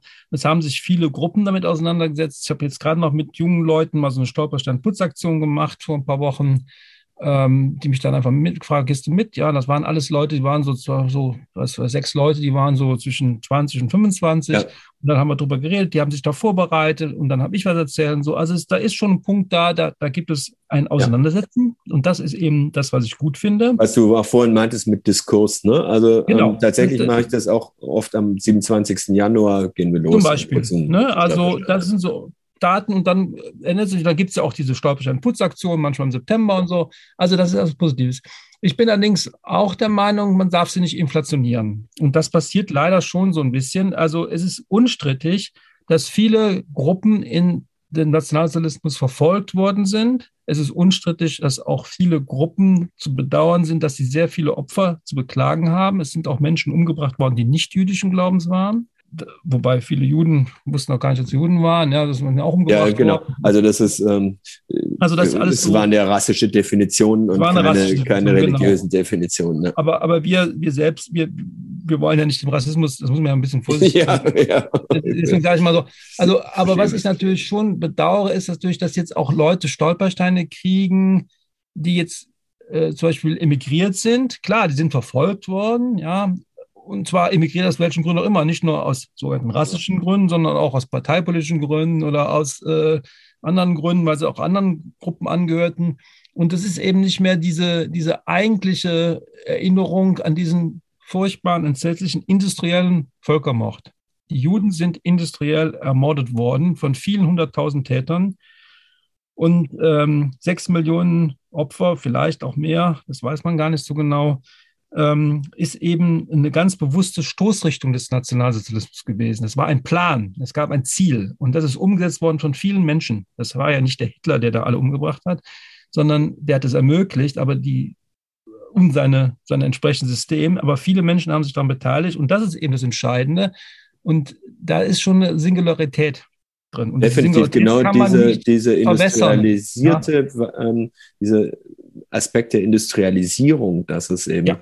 ähm, macht es zu einem singulären Menschheitsverbrechen. Absolut. Und deswegen ist die Erinnerung an die anderen Menschen, die muss auch sein, also ich will das ja. gar nicht reden, aber nicht mit ja. denselben Mitteln. Also das Mittel so verbessert dann die, die, als, weil sie Juden sind, ja. ermordet worden sind. Und ich, ich hatte auch immer so verstanden, es sollte auf die Ermordeten. Ursprünglich war ja die ja. Idee, dass an, der, an dem Ort, dem letzten Wohnort der Deportierten nach Auschwitz, nach anderen Orten, meine Familie ist nach Riga äh, deportiert worden, dass man da diese äh, Steine legt und dass man dann sagt, hier erinnert an diejenigen, die da weg aus der Gesellschaft herausgerissen worden sind in ja. die Todeskrematorien, in die Todeslager, in die, wo Menschen mit Genickschüssen umgebracht worden sind etc., dass man das, das, hervorhebt. Und jetzt wird aber das so ein bisschen beliebig, weil jetzt kann jeder für irgendwas einen Stolperstein beantragen. Ja. Und das finde ich eigentlich ein bisschen schade. Ich glaube, der Anspruch wäre besser gewesen, man hätte es begrenzt.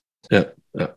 ja, ich glaube auch tatsächlich sind unterschiedliche Debatten, zum Beispiel Widerstand. Ne? Da gibt es, da gibt es so ein paar paar schicke Widerstandsszenarien. Gördeler Stauffenberg, für die Studenten hat man die weiße Rose. Kommunistischer Widerstand ähm, findet ähm, im Gedenken überhaupt nicht statt. Das ist aber eine andere Hausnummer als eben die Shoah. Ne, das ist eben was, was ganz anderes und dafür braucht es auch unterschiedliche Mittel. Hast du denn in Köln so Best-Practice-Beispiele? Klingt dieser wirtschaftliche Begriff, klingt vor diesem Hintergrund etwas zynisch, aber hast du gute Beispiele oder hast du konkrete Wünsche, an ein Gedenken? Nee, also ich sage mal so, ähm, also ich finde schon schade, dass äh, es nicht gelingt, dass wir, ähm, wo ich seit fünf Jahren jetzt dran bin, bis jetzt habe ich darüber öffentlich nicht gesprochen, aber ich muss es jetzt leider tun, weil die Stadt sich überhaupt nicht bewegt, dass es nicht gelingt, diesen Ort Aachener Straße 443 wieder der Form der Erinnerung herbeizurufen, der er verdient. Das war das jüdische Waisenhaus 1911 eingerichtet von Abraham Frank, ein sehr weitschauender europäischer, von europäischer Bedeutung Rabbiner, der viele Jahre in Köln gewirkt hat, der dieses Waisenhaus gegründet hat. Und 1943 äh, sind die Kinder dort alle deportiert worden und die Leiterin hat dann darauf Selbstmord begangen, Therese Wallach, eine Jüdin. Und es gibt zwar eine Tafel an der Wand, aber dieses Haus verkommt, verfällt. Und äh, es war eine griechische Schule drin. Der Staat, der griechische Staat hat alle Schulen geschlossen. Seitdem lässt die Stadt das Haus total verkommen. Es gibt ein Betretungsverbot. Es gibt große, schwere Eisenplatten vor den Türen, vor den Fenstern. Ich war da drin und habe auch einen Investor besorgt, der da wirklich. Tatsächlich. Der will, ein, der will einen Ort, einen Kulturort schaffen, ja. eine Möglichkeit für einen Kultur- und auch Studentenwohnungen bauen. Und die Stadt hat aber ihre Forderungen nach oben gedreht, dass der Investor irgendwann sagt, ich will schon Geld schenken und aber ja. irgendwie nur verlieren kann ich nicht. Und er hatte mir zugestimmt, dass man an diesen Abraham Frank und an dieses Kinderwaltenhaus, ja. dass man da wieder auch erinnert. Ja. Und äh, das ist jetzt irgendwie alles vorbei und verjährt und dieses Haus verfällt weiterhin. Man hat eine große Gedenktafel und denkt, naja gut, aber es passiert damit nichts. Und es kostet den Steuerzahler jedes, jeden Tag Geld. Und ich finde es ein Skandal, wenn ich ehrlich bin, dass, dass, ähm, dass da keiner sich so für bereit erklärt, dafür zu kämpfen. Das ist wirklich bedauerlich. Es wäre ein Ort, der Köln gut stehen würde. Der ist 1956 von der Gemeinde, weil die damals sehr klein war, das war ja, war ja, ja keiner mehr da, an die Stadt verkauft worden. Die Stadt hat es eben als Schulgebäude genutzt und Schluss für die griechische Schule. Und seit Jahren verfällt dieser Ort. Er ist äh, Schimmel, es ist Teile der Decken sind eingestürzt und es ist einfach Skandal. Du siehst mich. Ich habe jetzt fünf Jahre versucht, es hinter den Kulissen zu regeln, aber ja. es geht halt nicht. Und ja, das finde ich schon bedauernswert. Ja, dann lass uns da mal ein Fass aufmachen. Das ist ja wirklich, du siehst mich wirklich fassungslos. Das ist, ähm, das, ja, das ist doch mal ein konkretes Projekt. Ich meine, es gibt ja. so viele konkrete Projekte, die so peinlich sind, ne? Diese Ich bin Sophie Scholl Geschichte, ähm, wo so alte Tatortredakteure, Sophie Scholl als Influencerin auf, auf naja, muss man gar nicht drüber sprechen. Äh, Böhmermann hat dazu auch schon einiges gesagt. Aber es geht ja nicht nur um das Gedenken an die Opfer in meinen Augen, sondern es geht auch um das Herauszerren der Täter ans Licht ähm, in meinen Augen. Da passiert auch relativ wenig. Ne? Also Nochmal Stichwort Arisierung. In Köln, wie gesagt, 37 war im Prinzip alles, was jüdische Unternehmen waren, ähm, was also inklusive Berufsverbote und so war, war arisiert. Und die Kölner Bevölkerung hat da in großem Maße profitiert von Versteigerungen. Nach den ersten Fliegerangriffen wurde sogar ähm, enteignetes jüdisches Eigentum aus den Niederlanden in den Messehallen bereitgestellt für, für die Familien. Und klar sollen jetzt die Familien nicht ihre Rosenholz-Sekretäre zurückgeben, aber in irgendeiner Art und Weise, also ich meine, 68 war die Generation, als, als die Kinder der Täter gesagt haben, irgendwie, hier stimmt was nicht, ne? aber es ist halt immer noch nicht, es ist immer noch nicht naja, klar, gut, wie, wie weit die Erben bis heute profitieren. Also Churchill sagt, ähm, die Sieger schreiben die Geschichte. In dem Fall waren die, waren die Nazi-Täter im, im Bereich Holocaust zumindest, ähm, bis, sind bis heute die Sieger, obwohl sie ja. den Zweiten Weltkrieg verloren haben. Also mir wäre aber wichtiger das Thema Verantwortung. Also ja. wie gesagt, Schuld, äh, Leute leben alle nicht mehr. Und die Leute, die heute, egal ob jetzt in Familien, ob in Unternehmen, Institutionen, bei Gericht oder Polizei, das sind ja alles, sind ja alles aufgehörte Menschen. Ja. Aber mir wäre eigentlich wichtiger, und ich glaube, es guckt auch keiner danach mehr, ob jetzt sozusagen dann noch ähm, eine materielle Schuld irgendwie eingelöst ja. wird. Bundesrepublik Deutschland hat viel getan, sie hätte mehr tun können, keine Frage, aber sie hat viel getan. Und das Problem es, wir müssen dafür Sorge tragen, dass die letzten Shoah-Überlebenden, dass die jetzt nicht materiell sozusagen unter den Ärmsten der Ärmsten leben. Das ist wichtig. Ja, die Rentengeschichte, die Zuschüsse, das muss geklärt werden. Das ist aber eine staatliche Aufgabe, finde ich. Äh, da muss der Staat das einfach machen.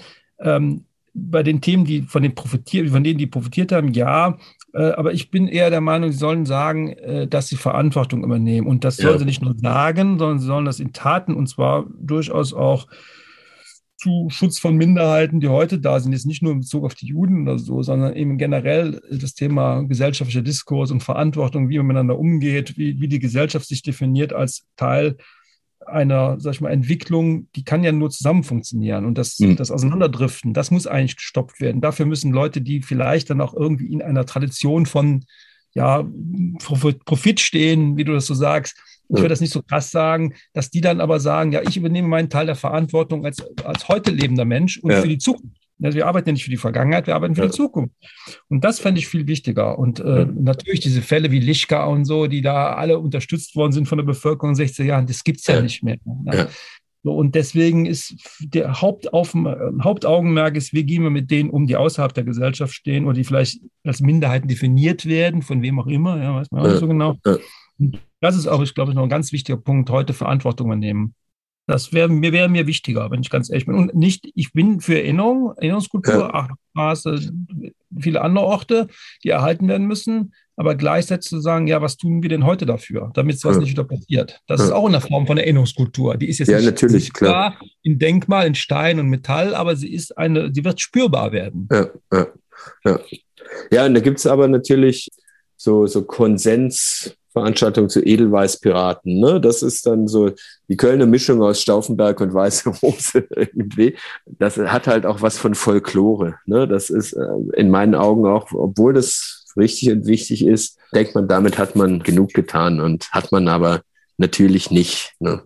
Und natürlich auch der, der Schoß, aus dem das kroch, der, der gebärt noch viele Monster, ne? Ähm, also auch in der bundesrepublikanischen Geschichte, die Immigrantinnen, die, die Arbeitsimmigrantinnen, die wegen des Anwerbeabkommens hergekommen sind, ne? deren Stimmen kommen nicht zu Gehör. Ne? Das Domit hat ja auch lange gebraucht, um jetzt mal ähm, so Museums, äh, also eine wirkliche Perspektive auf ein eigenes Museum zu bekommen, Gastarbeitermuseum. Jetzt gibt es natürlich schöne, schöne Initiativen. Jetzt gibt es so eine Theodor Vanya Michael Bibliothek, die schwarze Stimmen nicht Gehör, sondern ähm, Lektüre verschaffen verschaffen will. Ne? Wessen, wessen Stimme zählt, ist da die Frage. Aber ich habe ähm, tatsächlich den Eindruck, dass man auch manchmal surft sozusagen von einem Unrecht aus der Vergangenheit äh, zum anderen, um auch nicht zu tief einzutauchen in, in die Verstrickung, in die Schuld, die die Gesellschaft noch in sich trägt.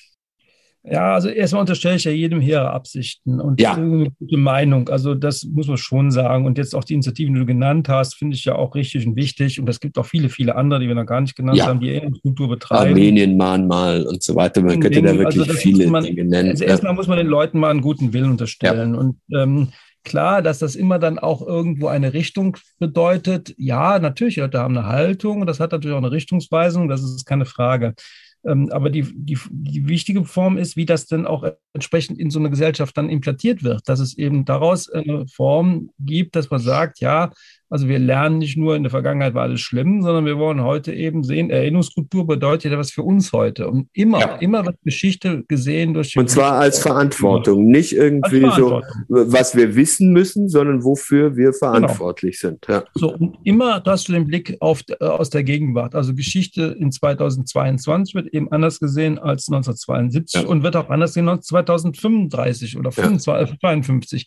Also das ist immer so, also wir haben heute jetzt die Möglichkeit, da was zu tun und in 20 Jahren haben andere Leute die Möglichkeit, was zu tun oder in 30, 40 Jahren. Und das ist, glaube ich, der Staffelstab, den man weitergeben muss. So ist es. Das, das Thema Erinnerungskultur nicht einfach sagen, das ist so ein kleines Schächtelchen, da packt jeder ja. was rein, ja. sondern dass es eine große offene Diskussion gibt und da durchaus mit an unterschiedlichen Meinungen. Also ich, meine Meinung ist nicht die alleinselig machende, aber dass man darüber sich austauscht und das dann auch gleichzeitig dafür sorgt, dass die nächsten Generationen das nicht abdrücken. Ja, so ist es. Das heißt, dafür brauchen wir erstmal eine neue Direktion für das auch, ja. auch, auch ähm, müssen Aber solche Erinnerungs... Ein Bewusstsein. Ja, ja natürlich. Ja, das Bewusstsein kommt von Politik. Bildung natürlich, ja. ja. Ja, brauchen dann verantwortungsbewussten Umgang mit solchen Gedenkorten wie in der Aachener Straße. Da hast du mich jetzt wirklich, äh, da möchte ich wirklich was dafür tun. Das ist echt, ähm, das ist unerhört weil wir jetzt sechs Monate lang keine Folge hatten, habe ich hier 30 Word-Seiten äh, mit Notizen zu diesem Thema. Aber ich glaube, wir sind hier, wir sind hier an einen Punkt gekommen, wo wir das, wo wir das beenden können. Es ist ein schlimmes Thema, nagt auch, aber ich habe mich trotzdem gefreut, dass wir dass wir das nicht im pastoralen Ton gemacht haben, sondern mhm. auch ähm, mhm. zum Teil im Brustton der Empörung, zum Teil kann man sich natürlich auch nur lustig drüber machen, ähm, über Dinge, die passieren.